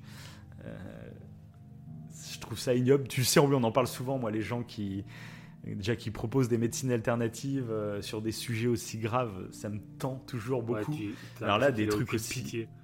Aucune Ouais, mais c'est ça. C'est parce que là, c'est même plus dans le mensonge. Là, c'est c'est odieux. C'est Ouais, ouais. profiter de quelqu'un de malade pour lui gratter Ouais, voilà, ses économies. C'est ça. C'est qu'il va au-delà du mensonge, là, ouais. Ouais, là, c'est Ça passe à là, un autre cap. Ouais, voilà. Il y a un côté très immoral à faire ce qu'il fait. C'est ça. Euh, Et donc, il va se passer autre chose. Donc là où on n'a pas la réponse, mais il y a de sacrés euh, doutes, c'est que en fait, le, le père de Florence euh, va prêter de l'argent donc à Jean-Claude, comme euh, comme ses autres proches finalement, pour placer de l'argent euh, euh, en Suisse. Euh, sauf qu'à un moment, euh, alors le père, il me semble qu'il veut s'acheter une nouvelle voiture, et donc il va dire à- lors d'un repas de famille euh, à Jean-Claude, par contre. euh, euh, Est-ce qu'il y a moyen sur les, euh, je sais plus combien que je t'ai passé, c'est disons sur 100 000 francs que je t'ai passé, est-ce qu'il y a moyen que tu, me retires 40 000 pour que j'aille, euh, bah faut que je m'achète ma voiture, truc comme ça. Et euh, Jean-Claude lui dit oui, bah pas de souci. Donc par contre les virements, euh, c'est que de telle date, c'est tous les deux mois, je crois. Il invente un truc, c'est pour se donner un délai pour réfléchir. Euh, c'est tous les deux mois que tu peux retirer, enfin un délire comme ça. Et le truc, c'est que le père donc de Florence, quelques semaines après, il va décéder. Il fait des travaux sur sa toiture et il va tomber, tomber du toit. Et il va faire une hémorragie interne, je crois, et il va en décéder. il n'y avait qu'une seule personne qui était présente ce jour-là avec le père de Florence. C'était Jean-Claude Roman. C'est lui qui a appelé les secours, mais euh, quand les secours sont arrivés, le, père était déjà décédé. Et voilà, ça, ils n'ont jamais réussi à prouver quoi que ce soit, mais. Ouais. Euh, vraiment la sensation que c'est son premier meurtre. Mais sur le coup, euh, sur le coup, ils ont jamais douté. C'est passé en plus, c'est ça qui est horrible, c'est que sur le coup, Jean-Claude Roman, tout le monde avait confiance en lui, donc à aucun moment on a soupçonné quelque chose. Et du coup, c'est passé en accident. L'affaire a été classée accident. Basta, au revoir, quoi. Ça dégage. Et c'est après qu'ils se sont dit, mais attends, c'est un truc de ouf. parce qu'en plus, ce qui va se passer, ce qui va se passer, c'est que bah, après la mort du père de Florence, euh, bah, la maison va être, va être en vente. Alors je sais plus si c'était une maison secondaire ou si c'est bah, après le décès de son mari, la mère de Florence va, va, changer de maison, tu vois, et puis ils mettent en, vente la maison, je sais plus exactement. Mais en gros, bah, la maison va se retrouver en vente. Et comme tous les frères de Florence sont loin, eh ben c'est Jean-Claude en fait qui va s'occuper de tout faire, de contacter les notaires, de, mettre la maison en vente, etc. Tout le monde va être très content parce que tout le monde, ils n'ont pas la tête à faire ça et ça les aide bien tous que Jean-Claude soit si gentil et s'occupe de tout. Et il va même leur proposer, bah écoutez, si vous voulez, euh, si vous avez besoin de l'argent maintenant, bah, on, partage. Mais sinon, une somme comme ça, ça serait très intéressant de placer ça directement sur euh, le compte en Suisse. Ça ferait beaucoup de bébés là. Et tout le monde est d'accord. Donc t'imagines à quoi a servi tout l'argent de la maison. Donc ça qui est horrible, c'est il a peut-être tué le père, on n'en sait rien, hein, on va rien dire. Il n'avait jamais été reconnu coupable, mais bon, il y a des sacrés doutes. Et en plus, la maison qui est vendue derrière, il a pris C'est pour lui, quoi. C'est ça. Donc voilà, et ce qui se passe, c'est que donc du coup avec sa maîtresse, on en revient tout à l'histoire de sa maîtresse. Ce qui se passe, euh, bah, les, gendarmes, quand ils fouillent bah, ses comptes bancaires, tout ça, ils se rendent compte qu'au moment euh, bah, de la tuerie, en fait, il commençait à être à sec. Il était à moins 40 000 sur son. Donc 40 000 francs, hein, pas 40 000 euros, euh, sur, son, sur son compte. Et du coup, sa, sa maîtresse lui avait prêté quand même 900 000 francs. Donc, euh, donc voilà, ça, ça, fait un sacré, un sacré pactole. Sauf que bah, ça m'a un peu rappelé moi l'affaire Xavier Dupont-Ligonnès, où tu sais qui se finit par se faire rattraper par toutes ses dettes. Bah, là c'était un peu pareil et sa maîtresse elle lui a dit bah écoute euh, moi il faut que tu me rendes l'argent. Et du coup il a fait traîner euh, bah, en lui expliquant pareil tu sais j'ai un délai de deux mois et puis après je peux retirer qu'en décembre. Puis en décembre c'est là qu'il lui a dit bah écoute début janvier j'ai une soirée avec Bernard Kouchner. Et du coup elle a elle a été un peu euh, convaincu parce qu'on me dit en plus tu vas rencontrer quelqu'un de célèbre, tu d'important. Et ce soir-là, enfin, c'est pour ça qu'elle a tenu jusqu'à 9 janvier, mais du coup, derrière cette date, tu vois, il aurait été euh, vraiment dans, dans, la panade, quoi. Et il n'avait plus aucune excuse au plus. Oui, oui, c'était vraiment. C'est ça. Ouais. T'es, complètement. Tu commences à être bloqué. De toute façon, c'est. Mais l'issue ne pouvait être que celle-ci. Tu peux pas avoir d'autre issue finalement euh, favorable. En plus, euh, il y a beaucoup de choses qui se murmurent, comme quoi Florence euh, commençait à, percevoir un peu, euh, ah. à avoir des doutes. Il y a plusieurs choses, donc des témoignages qui ont eu lieu après, qui disent que par exemple, il y a une, mère de famille à l'école qui amenait son, son, petit gamin. Son gamin était déguisé, je ne sais plus trop quoi. Et et cette femme avait dit Ah bah, vous, vos enfants, ils sont pas déguisés? Puis Florence avait dit Bah, bah non, pourquoi? Bah, bah, c'est ce soir, il y a l'arbre de Noël à l'OMS. Et Florence a fait ah bah, Je sais pas, je suis pas au courant. Donc là, il y a eu ce truc-là. Donc c'était en décembre, hein, donc tu vois, c'est un mois avant la, tuerie. Euh, tu te dis euh, Est-ce que là, elle a pas commencé à se poser des questions? Mais c'est bizarre, pourquoi tu me parles jamais? L'arbre de Noël de l'OMS, pourquoi on n'y va pas? Pourquoi tu m'en as jamais parlé avec les enfants? Blabla. Tu dis qu'il peut y avoir des doutes. Et. Euh, donc voilà, on ne sait pas trop exactement est-ce qu'elle commençait à se rendre compte de certains trucs, parce que beaucoup de proches témoignent que bah, le mois avant sa mort, elle était un peu bizarre, elle était un peu pensive, euh, elle avait l'air moins heureuse que d'habitude. Après, est-ce que c'est un, ressenti de sa posteriori où tu t'imagines des trucs Ça, c'est toujours compliqué. Mais voilà, le problème, c'est que Jean-Claude Roman ne va jamais euh, expliquer euh, ce qui s'est passé exactement. lui, il va expliquer que, que donc le matin du 9, le samedi 9 janvier, à 8 h du matin, il va être en train de discuter avec Florence. Il s'engueule pas ni rien, mais il discute. Et tout d'un coup, il a une sorte de trou noir. Il se voit en train de lui fracasser le crâne avec un rouleau à pâtisserie. Mais il ne sait pas pourquoi. Euh, et puis après, elle est étendue là. Et donc là, bah, il, la laisse euh, sur place. Et puis, euh, il va regarder la télé avec ses deux enfants. Puis d'un coup, il dit à sa fille Elle vient, monte, faut que je prenne ta température. Elle s'allonge sur le ventre sur son lit, il lui met le coussin sur la tête et il lui tire trois coups de fusil dans le dos. Il redescend avec son fils, il regarde encore les dessins animés, il lui dit qu'il l'aime, il lui fait des câlins. Et même technique, viens on va prendre la température, et il exécute euh, son fils de trois balles dans le dos. Ensuite, euh, il va sortir de chez lui, il va aller acheter son journal, comme beaucoup de matins. Au bureau de tabac, ils vont la tenancière va, le trouver tout à fait normal, très jovial, un peu discret. C'est pas le, tu vas pas avoir des grandes discussions avec lui, mais bon, rien d'anormal ni rien. Ensuite, il va appeler ses parents en fin de matinée pour leur demander si je viens manger avec vous. Il va, euh, manger tout le repas avec eux, avec ses, avec ses deux parents. Et puis, euh, après le repas, il va parler d'une odeur de gaz dans sa chambre, que ça viendrait peut-être du radiateur. Donc, le père monte pour, euh, pour voir s'il y a un problème sur le radiateur et il va lui tirer euh, deux balles dans le dos. Et il va faire la même chose avec sa mère. Euh, il va la faire monter et il va l'exécuter dans son dos. Voilà. Il va même tuer donc le, labrador de la famille.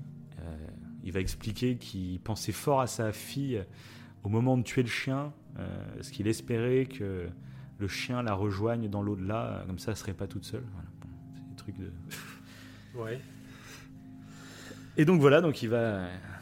Après tout ça, il va rentrer. Euh, ben non, il va, il va aller euh, en direction de Paris bah, avec sa maîtresse. Donc l'affaire que je t'avais dit tout à l'heure, c'est dans la même journée hein, qu'il fait tout ça. Il va tenter de la, tuer, mais qui va finalement s'arrêter. Ensuite, il va rentrer chez lui. Et il va passer toute la journée du dimanche enfermé chez lui, avec les cadavres de sa famille à l'étage.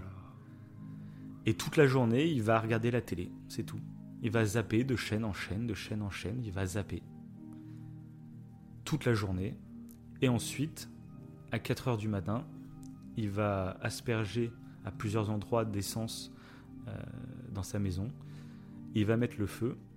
Et chose assez euh, perturbante, j'ai envie de dire, c'est qu'il y a beaucoup de choses qui indiquent qu'il a simulé son suicide qui au final n'y voulait pas vraiment se suicider. En plus, c'est un médecin, donc il connaît beaucoup de choses. Enfin, c'est un médecin, non. Mais il a des compétences en médecine. Donc ça paraît euh, dingue qu'il loupe son suicide à ce point. Tout simplement parce que déjà, il s'était drogué avec des barbituriques euh, périmés. Euh, donc il, a, il en a pris une certaine dose, mais a priori qui n'était pas mortelle. Est-ce qu'il savait ou pas Ça, c'est toujours compliqué à savoir. Mais en plus, euh, donc il a foutu le feu à toute la baraque, mais dans la chambre dans laquelle il était, il a euh, foutu des vêtements, tu vois, sous le, dans le creux des portes en bas, pour bloquer l'arrivée d'air, etc. Ok. Les, les, les, pompiers expliquent que c'est bizarre, parce que dans chaque incendie criminel, au contraire, euh, tout est ouvert pour que le feu s'embrasse de partout et que ça aille le plus vite possible. Là, le fait de, de se barricader comme ça, bah, au contraire, ça ralentit la combustion de, de, de la pièce, quoi donc c'est pile poil la pièce dans laquelle il était. Voilà. Et en plus, bah, il a lancé le feu à 4 heures du matin en sachant très bien que c'était à l'heure où les éboueurs commençaient leur tournée. Donc il savait très bien que les éboueurs allaient finir par passer, ils allaient voir l'incendie et que les pompiers seraient avertis très rapidement. Comme s'il espérait être sauvé, d'une certaine manière. Voilà.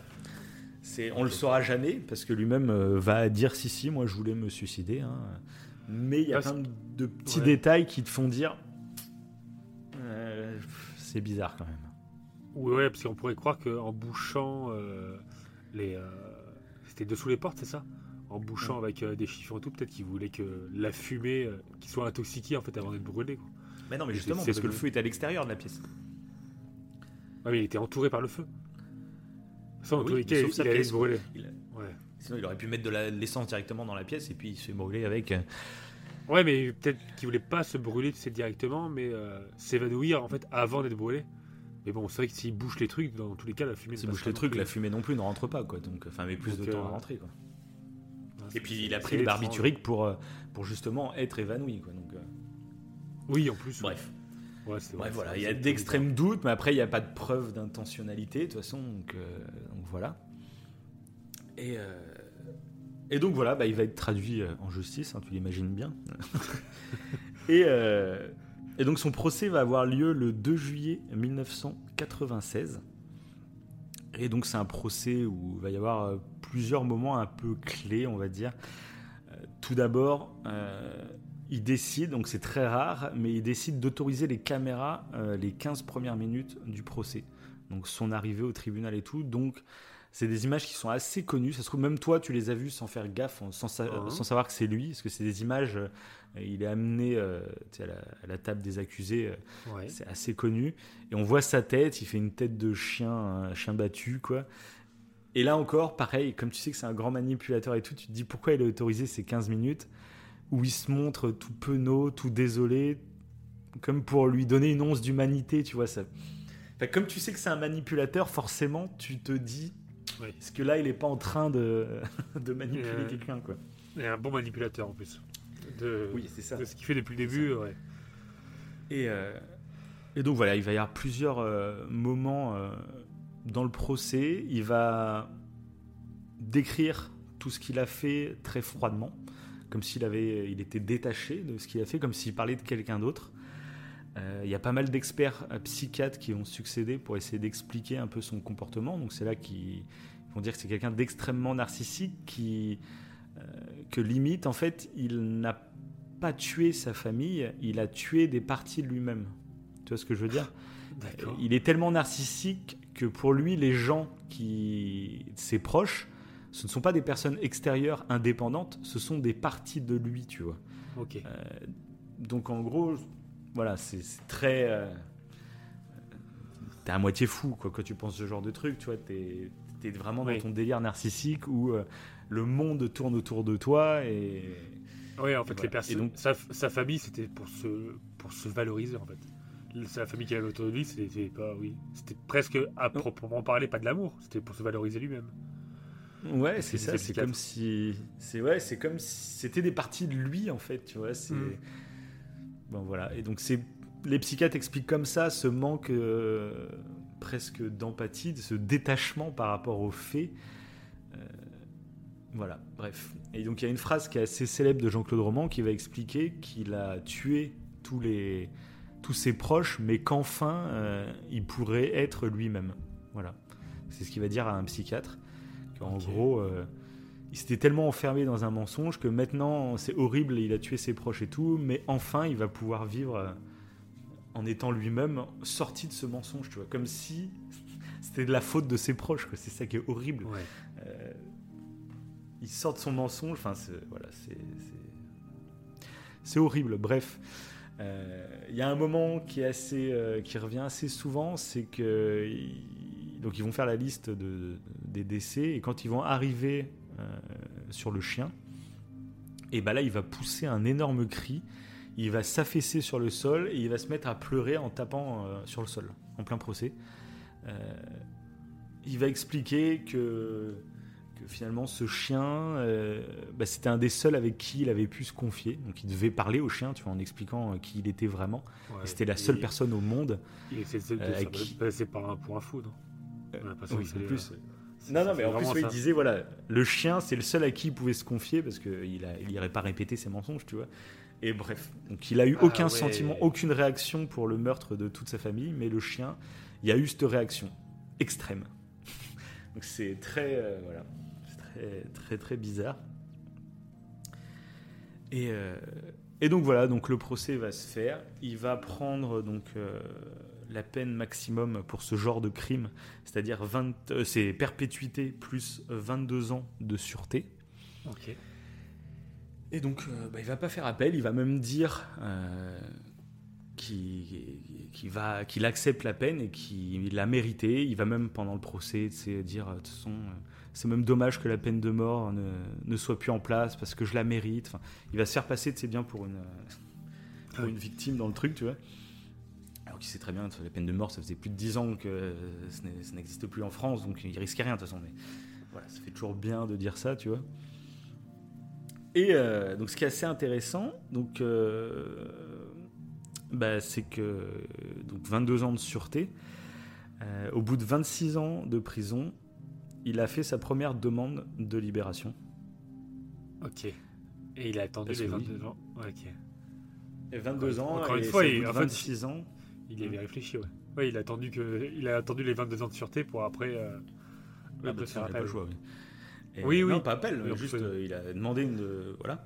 Et donc, c'est, euh, elle va être refusée. Donc, il va faire sa demande en septembre 2018.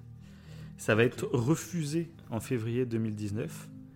Puis Ah oui, accepté en appel en avril 2019. Donc, il a 65 ans. Et il est libéré en juin 2019. Donc, bien sûr, il n'est pas libéré comme ça, tu sors dans la rue, euh, basta. Euh, S'ils ont accepté sa, libération, c'est qu'il a, il a du coup proposé un projet de réinsertion. Et du coup, euh, son projet déjà commençait par deux ans dans un monastère.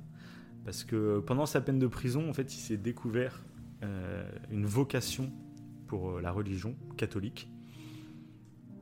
Il a rencontré des, des croyantes qui venaient le voir en prison, tout ça.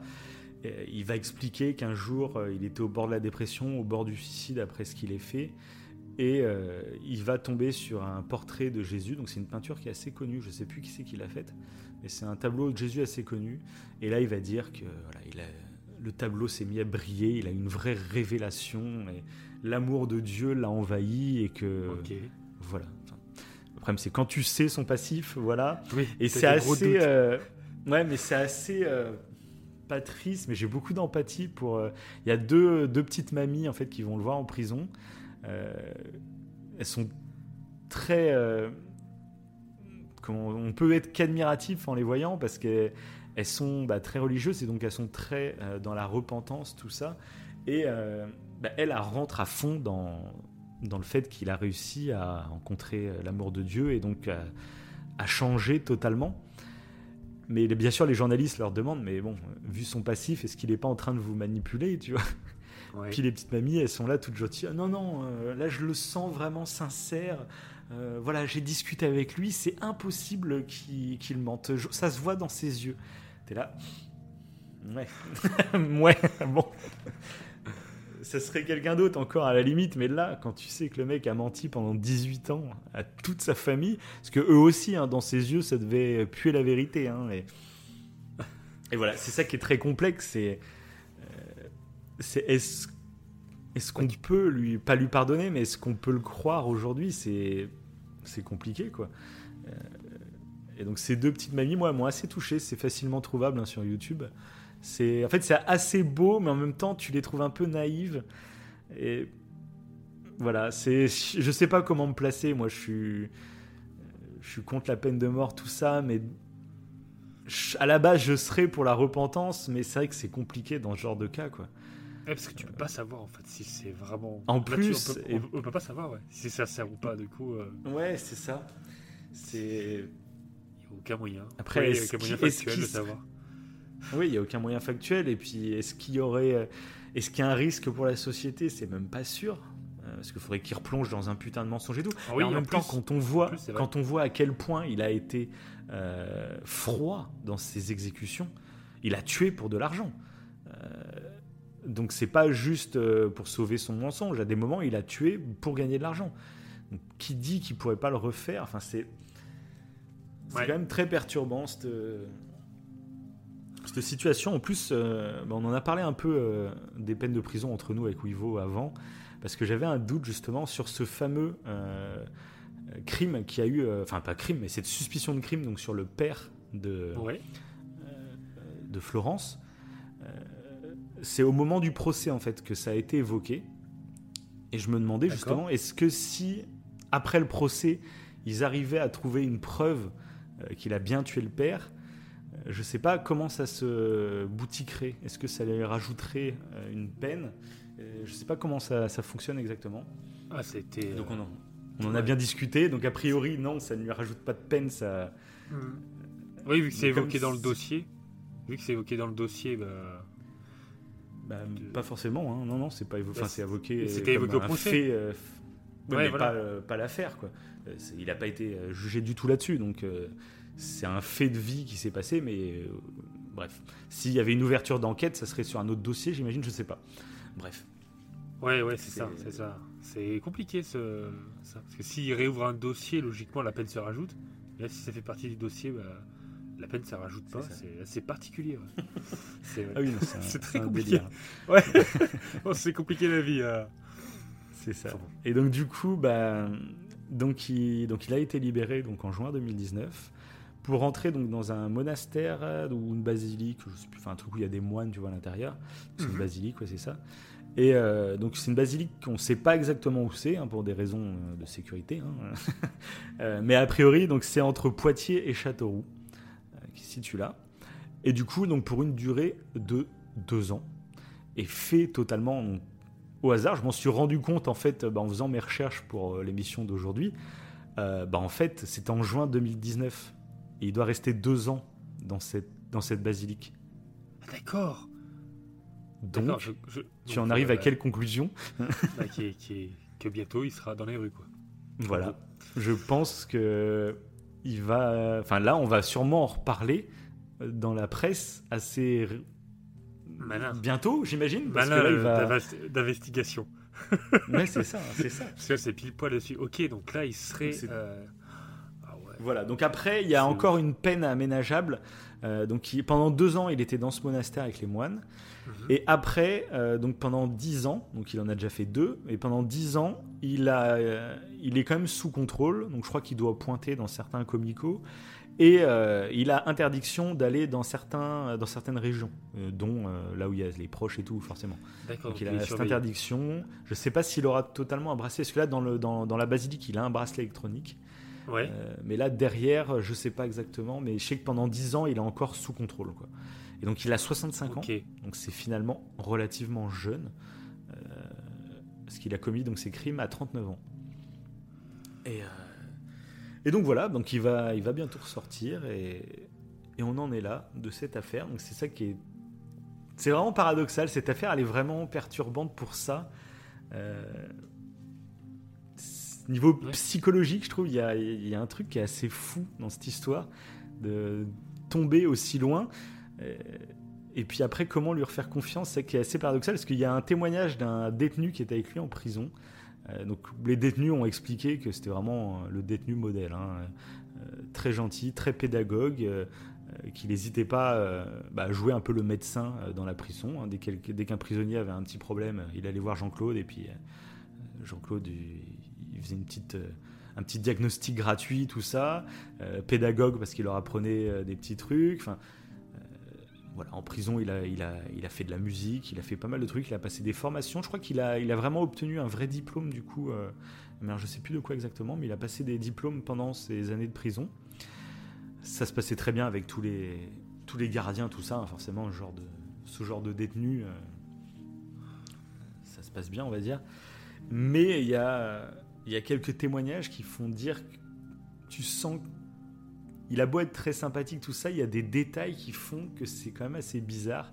Euh, il y a un de ces détenus, donc c'est un voisin de cellule, qui explique euh, qu'un soir, euh, il y avait l'émission Faites entrer l'accusé qui passait sur France 2 avec Christophe Ondelat.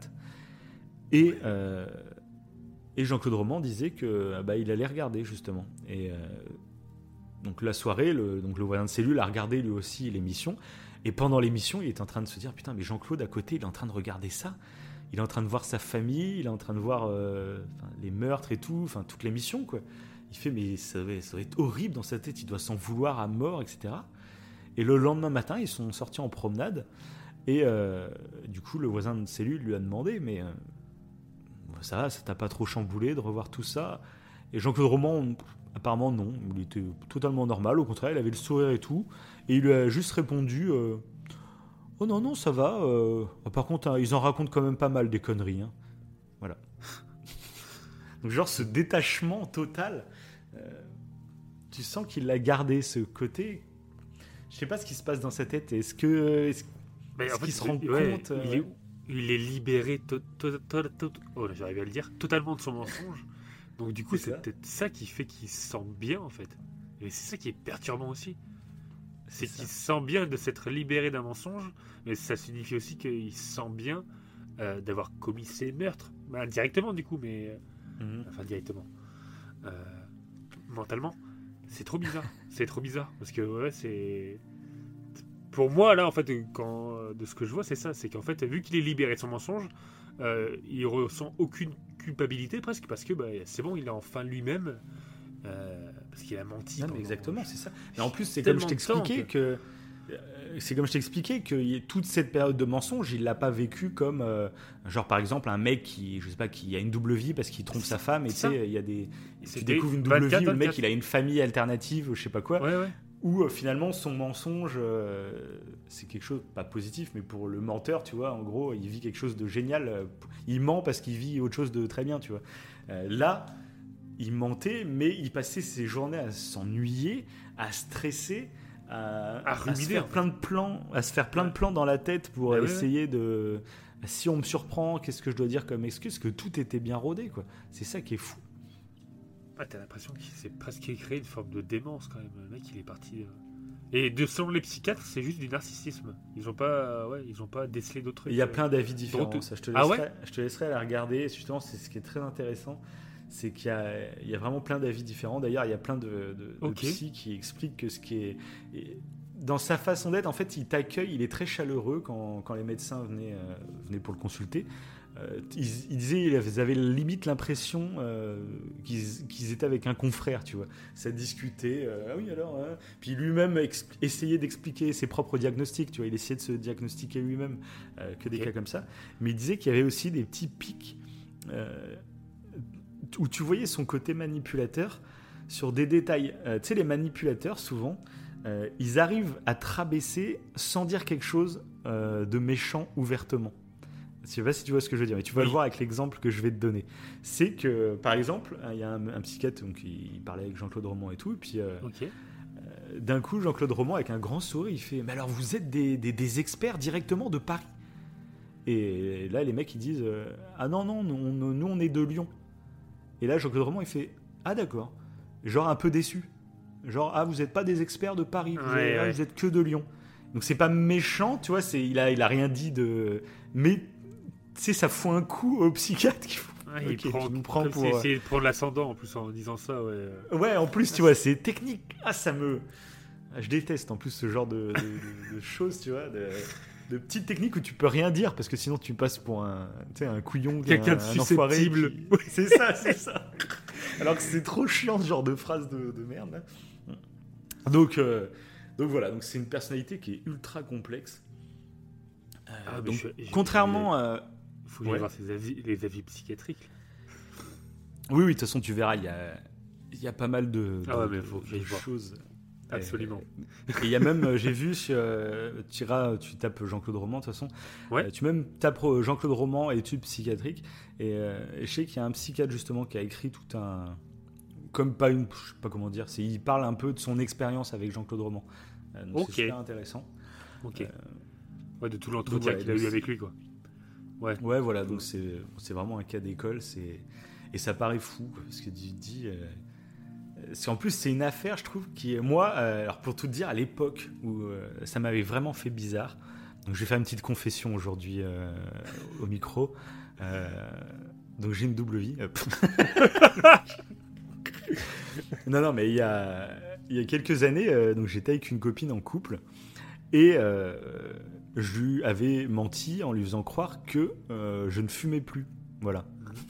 Sauf que ça m'arrivait des fois de prendre ma voiture pour aller fumer une petite clope.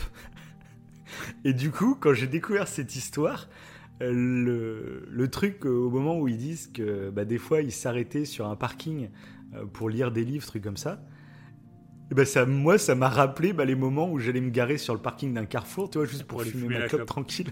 Ouais. J'ai fait Ah putain J'ai connu cette double vie. T'as une part de Jean- Jean-Claude Roman en toi. Arrête. non, mais c'est vrai que ça, cette affaire, du coup, m'a, vraiment euh, ouais, ch- choqué, chamboulé quand je l'ai découverte parce que je sais pas, c'est. Parce que tu peux pas t'empêcher de te demander est-ce qu'il y a un de tes proches euh, qui aurait cette vie, tu vois? Complètement. Donc là, c'est vraiment poussé à l'extrême. Mais euh, je pense que cette affaire, elle, t'interroge sur qu'est-ce que la, la vérité vraiment? Est-ce que tu connais euh, Est-ce que tu connais que ce que les gens euh, te Ouais, disent d'eux finalement? Mm. Ouais, c'est ça. Et, euh, et du coup, je trouve ça assez fascinant, quoi. C'est voilà, c'est bon, une affaire de toute façon qui est qui a marqué Ouais, vraiment. Peut-être que s'il il aurait jamais menti, s'il serait ra- jamais resté dans son. Enfin, ouais, s'il avait jamais commencé ce début de mensonge qui, est- qui est devenu totalement euh, ouf ici, en Mhm. fait, c'est parti tellement loin. Ça Bah, trouve, il, il aurait, enfin, il aurait jamais tué quelqu'un. Mais tu dis que c'est ça, tu dis qu'il a des compétences en plus pour avoir une vie Oui. euh, tout à fait normal. tranquille, quoi. Ouais, c'est ça. Et du coup, il a jamais voulu expliquer euh, pourquoi il n'a pas été à ce fameux examen. Euh, donc, on sait que donc la, la première année qu'il a, parce qu'en plus la première année, il a démissionné, et il est retourné faire des études à, à- à distance chez ses parents. Donc, il avait déjà accepté une première forme d'échec. Euh, même si apparemment avec ses parents ils en ont jamais trop reparlé. Il a juste dit qu'il abandonnait les études parce que ça lui convenait pas et, euh, et basta c'est tout. Comme il avait un an d'avance, tu vois, c'était pas très grave, euh, voilà. Mais du coup, il a jamais expliqué déjà pourquoi il n'est pas allé à cet examen. On ne sait pas la raison réelle. Est-ce qu'il y a une vraie raison finalement qui fait parce qu'il était inscrit à l'examen, il avait révisé, il avait, mais le jour de l'examen, il n'y a pas été. On ne sait pas pourquoi. Et deuxièmement, il n'a pas expliqué non plus euh, ce qui s'est passé avec Florence. Euh, le jour du euh, procès, ses avocats ont défendu la thèse qu'il a eu un coup de folie avec Florence et qu'une fois qu'il a tué Florence, bah, il a été pris dans un enchaînement en fait, où il n'acceptait pas que ses enfants découvrent la vérité sur, ce, sur lui et puis en plus qu'il ait tué la, la mère. Donc il a préféré tuer ses enfants et tuer ses parents. Euh, C'est limite un cercle de folie. Toi, c'était absolument Ouais. pas prémédité. Euh, Il y a peut-être eu une dispute avec Florence, on ne sait pas. Mais euh, c'est le, le premier meurtre de Florence qui a entraîné tout le reste. Le problème, c'est que donc la défense des, des victimes va prouver que ça colle pas et que son geste était totalement prémédité, notamment parce que les barbituriques qu'on a retrouvés dans le corps du, du petit, euh, Ouais. ils ont été achetés quelques jours avant, l'essence quelques jours avant, les balles de longue de, Ah oui, long- d'accord, de- de la- du fusil ont été achetées quelques jours avant. Tu sens, on a plus l'impression quand même que le mec qui était à- au bout de son mensonge, que de toute façon ça allait éclater, que soit Florence allait le découvrir, soit euh, bah, de toute façon il avait plus de thunes, il avait déjà arnaqué tout le monde. Au bout d'un moment, c'était obligé. C'est ça qui est horrible avec ce mensonge. C'est que tu dis, hein, il fait un mensonge, mais il a une porte de sortie. Mais là, il y avait rien. Je sais pas ce qu'il devait se dire dans sa tête. C'est ça qui est. Est-ce qu'il l'imaginait dès le départ qui... Partir. Oui, c'est ça. Bah, c'est ce qu'il y en a beaucoup quand, quand ils témoignent, il y en a beaucoup qui disent ça. C'est en fait le mec euh, du jour au lendemain, il aurait disparu, il, il serait parti s'installer au Brésil ou je ne sais où. Bah, ça aurait été un cas de disparition comme il y en a plein chaque année, euh, même en France. Une disparition, on ne sait pas où la personne a disparu. Certains vont croire qu'il est mort ou je sais pas quoi. Mais en fait, le mec a juste euh, totalement déménagé. Euh, il s'est barré, il a fui toutes ses responsabilités. Après, c'est comme ils prennent, c'est comme ils disent que c'est un narcissique. Et je pense qu'il voulait pas que que sa famille le découvre en fait. S'il serait juste parti, son mensonge aurait été dévoilé. Il y a vraiment des airs aurait- de Ligonesse. hein. Ah ouais, mais c'est ce que j'allais dire. C'est que ça ressemble un peu euh, à Ligonesse. Même- Ligonesse, lui, qui ouais, a pas tué quand même sa, mère et tout, mais Oui. mais un peu le même délire. Quelqu'un qui se retrouve euh, enfermé dans, dans, dans ses mensonges et qui du jour au lendemain, euh, Ouais, qui tue parce qu'il a l'impression que c'est la seule euh, solution possible. c'est ça. Euh, Après Ligonesse, il y avait il y a ce côté très religieux qui ressort quand même. Oui. qui se mélange de trucs, euh, alors qu'avec euh, Jean-Claude Roman, pas du tout. Même si le côté religieux arrive par la suite, derrière, euh, mais a priori, il n'y avait aucun. euh, c'était pas du tout religieux, hein, ces, ces crimes. Euh, au contraire, c'était, il était plus scientifique, donc euh, voilà. Mais donc voilà, c'est. euh, Ah, c'est quand même dingue. Je suis en train de regarder si j'aurais d'autres trucs à faire, mais à dire, mais je pense qu'on a, on a quand même pas mal fait le tour. Et la- Et- les psychiatres n'avaient pas décerné euh, de la psychopathie chez lui? Non, c'est pas un psychopathe. Ça semble pas. Non, ça ils l'ont pas, ils l'ont même pas décelé comme fou. hein. Ils ont dit qu'il était mi-fou finalement, que tu y pouvais pas dire qu'il était malade mental. Il est complètement responsable de ses actes et tout. Ouais. Mais, euh, mais voilà. C'est ça qui est. Ça pourrait être un monsieur tout le monde qui a basculé un moment et qui a, qui a jamais réussi à sortir euh, de ce mensonge. Quoi. Voilà. Donc ce qu'il faut dire ouais, aussi en plus, c'est que du coup, euh, bah, comme ce genre d'affaires, euh, toujours le cas, mais euh, il y a énormément de romans qui sont sortis sur lui, dont un. euh, donc c'est de Frank Kerrer et qui est qui s'appelle l'adversaire et du coup ce livre a été euh, produit en film par la suite. D'accord. un film avec donc Daniel Auteuil qui joue le rôle de Jean-Claude Roman. Et c'est un film qui est pas trop mal, qui traite pas mal, enfin qui, qui relate vraiment assez fidèlement les faits finalement. C'est toujours, euh, moi c'est toujours un peu bizarre, je trouve quand, quand un film euh, se base sur un vrai fait divers. En plus le fait divers où le tueur est toujours vivant. C'est, je sais pas, c'est, c'est un peu comme la série qu'il y a eu sur Fourniret là récemment. Ça me fout un peu extrêmement mal à l'aise parce que c'est comme si on starifiait ce genre de personnage. Oui. Ça. Voilà. Moi, j'ai toujours un peu de mal parce que même là, tu vois, euh, en me renseignant sur le sujet à fond, en regardant des documentaires, des témoignages, j'ai toujours un peu de mal avec certains. Euh, T'as l'impression que tu lis une sorte de fascination dans leur regard. euh, et même des fois, ils inventent des choses euh, pour glorifier, comme glorifier le personnage ou lui, le rendre empathique ou le rendre. Et ça me gêne un peu tout ça. Genre, moi, avec Fourniret, un truc qui me débecte. Euh, quand tu regardes plein de documentaires sur Fourniret, il y en a plein qui sont là en train de dire euh, Ah, c'est un vrai, euh, ah, c'est un vrai joueur d'échecs. hein, il a toujours deux ou trois coups d'avance sur les policiers. C'est vraiment un génie. du- Ça, ça me met mal à l'aise, tu vois. Donc, euh, bon, maintenant, Fourniret, il est décédé, et tant mieux. Mais euh, j'ai toujours du mal, moi, avec ça. Avec... On a envie de créer des méchants, parce que, bah, en plus, ça fait vendre. Euh, Donc, Oui. Ils, en, ils, ils, ils rajoutent une part de fiction. Puis- puis même chez en ces plus, tarés. Sans, sans faire de fiction. Ouais, c'est ça qui est fou. Parce que même sans faire de fiction, ils sont déjà. Ça attire déjà les personnes en fait. Et Donc, euh, Ouais, c'est clair, C'est- mais du coup, il faut très- toujours en rajouter un petit peu. Il Ouais. faut toujours. Euh, euh, c'est le cas pour Ligonès. Je sais plus si on en avait trop parlé pendant notre émission pour Ligonès, mais euh, pareil, en regardant pas mal de docu pour m'enseigner dessus, euh, tu te rends compte aussi qu'il y a beaucoup de journalistes qui font leur beurre sur ce genre d'affaires. Et par exemple, Ligonès, ça, j'ai remarqué que ça arrange beaucoup de journalistes, etc., euh, de dire que Ligonès est en cavale en ce moment. Parce que ça donne un côté mystique à l'affaire. Que si on, avait retrouvé son cadavre une semaine après, euh, à Roquebrune, là, pas loin, ou je sais pas quoi, bah finalement on n'en parlerait peut-être même plus du tout de cette affaire. Ça aurait été une tuerie familiale odieuse, mais c'est terminé, au revoir. Là, le fait qu'il soit possiblement encore en cavale, c'est ce qui crée ce mythe, c'est ce qui crée que ça intéresse les gens, que les gens ont envie de, de déceler les petits mystères, etc. Et du coup, euh, moi, ce qui me gêne toujours, c'est qu'il y en a, tu vois, que c'est leur beurre, quoi. C'est leur commerce, c'est leur business. Et ils ont tendance euh, à tirer des conclusions qui vont en accord euh, pour glorifier et créer ce mythe qui- qu'ils entretiennent. Donc voilà, c'était le petit message. petit message sceptique à la fin du truc pour euh, ne pas glorifier ce genre de personnes. Ça se trouve, moi, même moi-même, ça se trouve, je l'ai été, tu vois, en racontant l'histoire sans, sans faire gaffe. Euh, C'est pour ça, je tenais à faire comme cette précision. Et c'est pour ça aussi que nous, on veut pas devenir un podcast euh, basé sur les faits criminels, parce que on en fera de temps en temps avec des affaires qui vraiment nous ont marqué, mais on ne se voit absolument pas en faire un business et commencer à raconter des affaires qui nous intéressent qu'à moitié, tu vois, histoire de, de créer du contenu. Ça, ça ne nous intéresse absolument pas.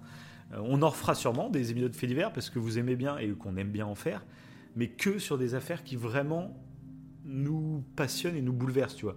Euh, moi, j'ai, enfin, je pourrais pas faire euh, tous les jours euh, une émission fait divers et ça devient limite. euh, bon, allez, c'est qui qu'on va faire ce jour-là? Euh, Oh, je sais pas. Vas-y, on prend celui-là. Ça, ça me. ouais, c'est ça. C'est pas mon délire. Où, euh, où on a plus l'envie, on fait ça juste pour euh, faire de la quantité. euh, c'est Ouais, mais sur ce genre ça- de sujet, je trouve ça c'est très difficile. hein. Oui, Ouais, oui, non, c'est ça, ça, ça va vite en plus. hein, je trouve pour les faits divers comme ça, il n'y en a pas Ouais, des, tonnes, après- des tonnes qui sont Oui, c'est ça, bah bien sûr. sensationnalistes. Donc, C'est ça. donc bon. Parce que c'est ça, il faut des trucs sensationnalistes. Enfin, c'est même pas sensationnaliste, Ouais, parce même en a pas. plein, ça pour le coup, mais Oui. c'est euh, des trucs intéressants, vraiment, des trucs qui, qui- Genre, tu vois, les affaires qu'on a fait, je trouve, elles sont, Où il y a une part de très connues, et puis il y a Où il y a une vraiment. part de euh, mystère. Parce que depuis le début, les, les trucs qu'on a fait, c'est qu'il y avait une part de mystère. Et, euh, Ouais, celui-là, pour le coup, c'est un peu le résolu, premier. Euh, donc, je spoil pas l'émission sur le tueur en série coréen, mais euh, là, Jean-Claude Roman, c'est un peu le premier où euh, l'enquête, on va dire, est globalement résolue. À part Mm. le cas du père de Florence, globalement, euh, tout, Bah, est, le mystère tout est à est peu près clair. Ouais, mais le mystère, c'est plus son, son comportement à lui, quoi. Et, et ce qui est Oui, troublant, c'est qu'il est, qu'il va être libéré là, dans très peu de temps. Et ça, c'est. C'est ça. ça reste- tu te places comment vis-à-vis de ça, un peu? Eh ben, c'est ça que je me, en fait, je me pose la question depuis tout à l'heure. Ouais. Ça me paraît vraiment compliqué. Je suis pas contre euh, la seconde chance, euh, mais là, pour ce cas-là, je, je ne sais Ouais, pas. Je me dis que. Après, tu l'as précisé tout à l'heure. C'est vrai que potentiellement, euh, il c'est peut-être pas, c'était plus un danger pour la société. Et Moi, ce qui me fait quand même peur, c'est. Ce qui me fait quand même peur, c'est qu'il a tué quand même pour de l'argent. Et ça, c'est Si c'était que son mensonge et tout, tu te dis, c'est c'est- peut-être un gros coup de folie c'est- total. Mais là, moi, le- par- pour l'argent faisait partie de son mensonge. Alors, est-ce que. euh, est-ce Ouais, que c'est ça. Mais non, mais, ouais, mais la tuerie, tu sais, avec le, le faux médicament là pour l'oncle.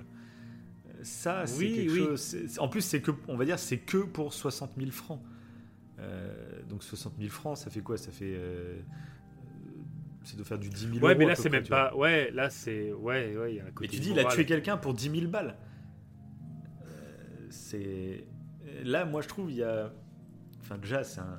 pour moi, c'est un taré, mais tuer quelqu'un pour 10 000. Enfin, ou laisser mourir quelqu'un pour 10 000 balles.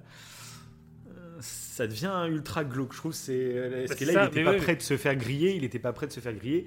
Euh, 10 000 balles, donc c'est bien, mais c'était pas une question de survie. C'est 10 000 balles. Euh, donc, euh, c'est limite peut-être presque qu'il raisonnait gratos, plus. quoi. Ah, Mais là, il était dans son état Mhm. psychologique où euh, il était. euh, de toute façon, s'il transpirait tout le temps, il devait être dans un état Ouais, de ouais, ouais. stress intense où il avait. Je Mhm. pense que sa réflexion était juste centrée sur le mensonge et il pensait plus à rien d'autre. Donc, du coup, je. Peut-être que maintenant, il est vraiment inoffensif pour le coup. Mais le Ouais. truc, c'est qu'on sait pas. Ça. Mais. Après, à la base, il était condamné à per- à perpète. euh, Bon, il a été libéré. euh, C'est compliqué. En fait, là, pour le coup, euh, je saurais. Bah, Dites-nous, vous, en commentaire, du Ouais. coup, euh, ce que vous en pensez. Parce que là. ouais, mais je pense qu'il n'y a pas de ça- Il y a la justice, c'est pour ça qu'elle est faite. hein, c'est que euh, on Et c'est définit des règles avant d'avoir des, des- des cas précis. Parce que dès que tu as chaque cas précis, chacun avec nos émotions, du coup, euh, on réagit différemment de ce qu'il faudrait Mm. peut-être. Et donc, euh, on verra bien. De toute façon, après, j'espère et j'ose imaginer qu'il ne fera plus jamais parler de lui.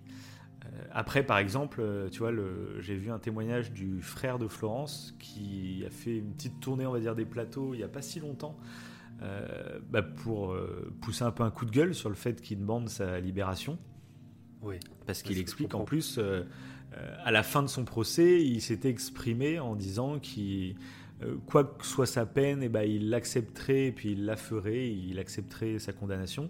Et il dit, bah, si tu l'acceptes, tu aurais fini tes jours en prison, tu vois.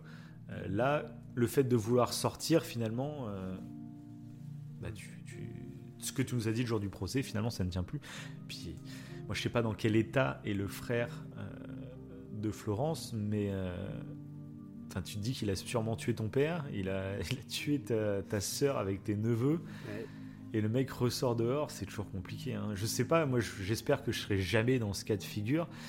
Mais là, avoir le- le- ce frère qui vient témoigner sur les plateaux télé, tu sens qu'il y a encore de la rancœur et qu'il y a encore de la haine, Ouais, forcément. peut-être qu'il euh, qu'il aurait envie de faire justice lui-même.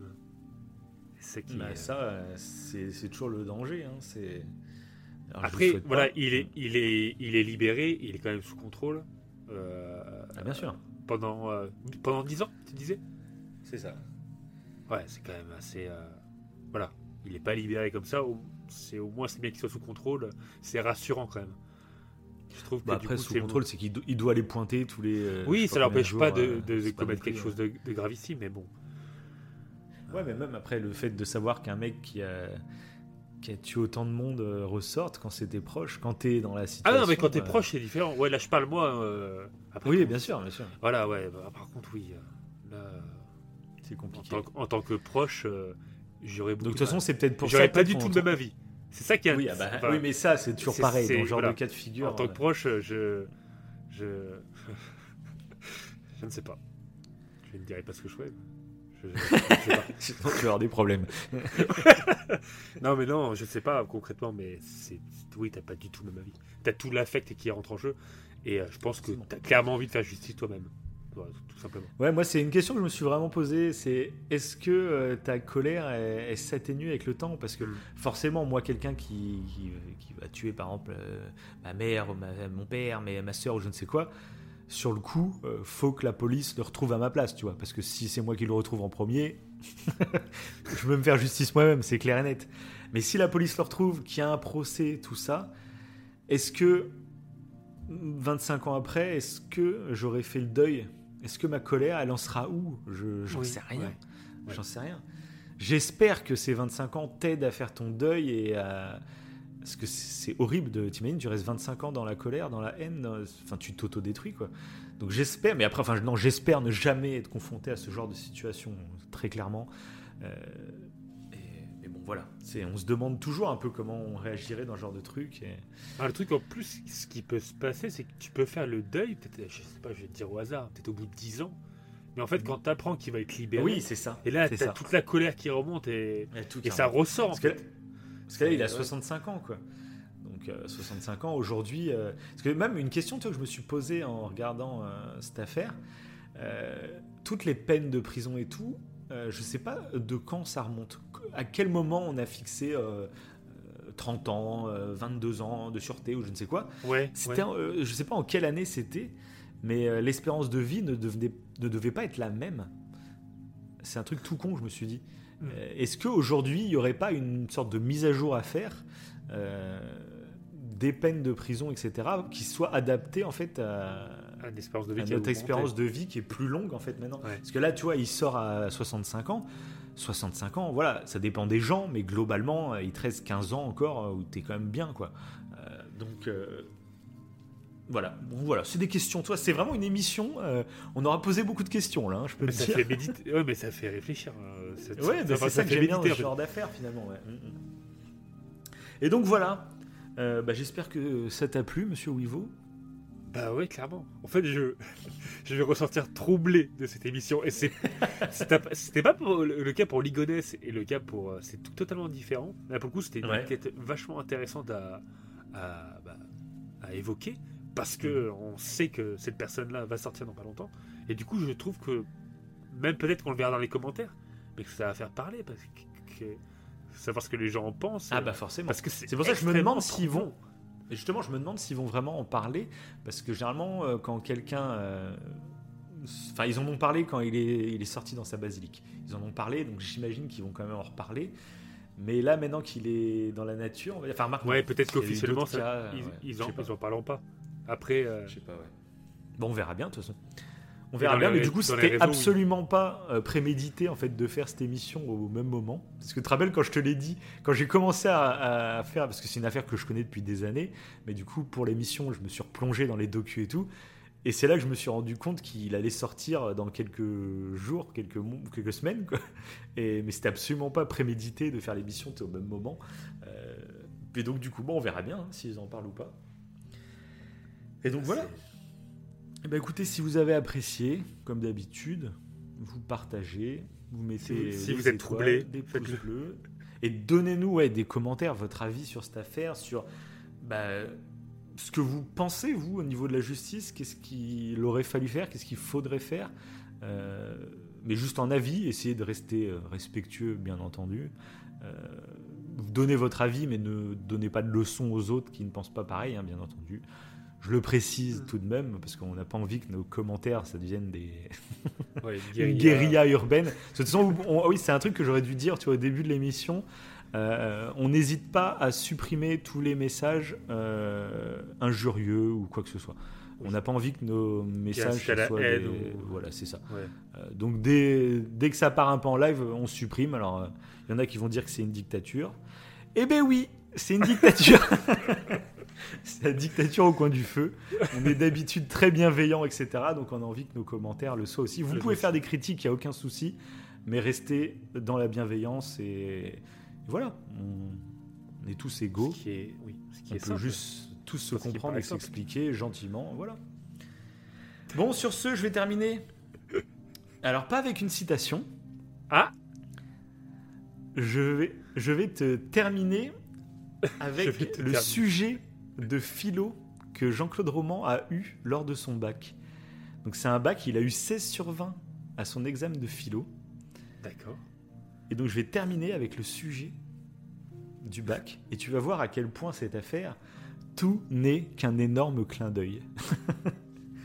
donc, tu es prêt? Ok. Ça me fait peur. Ça me fait peur. Donc, le sujet de philo, donc du bac philo de Jean-Claude Roman, était La vérité existe-t-elle? Allez, salut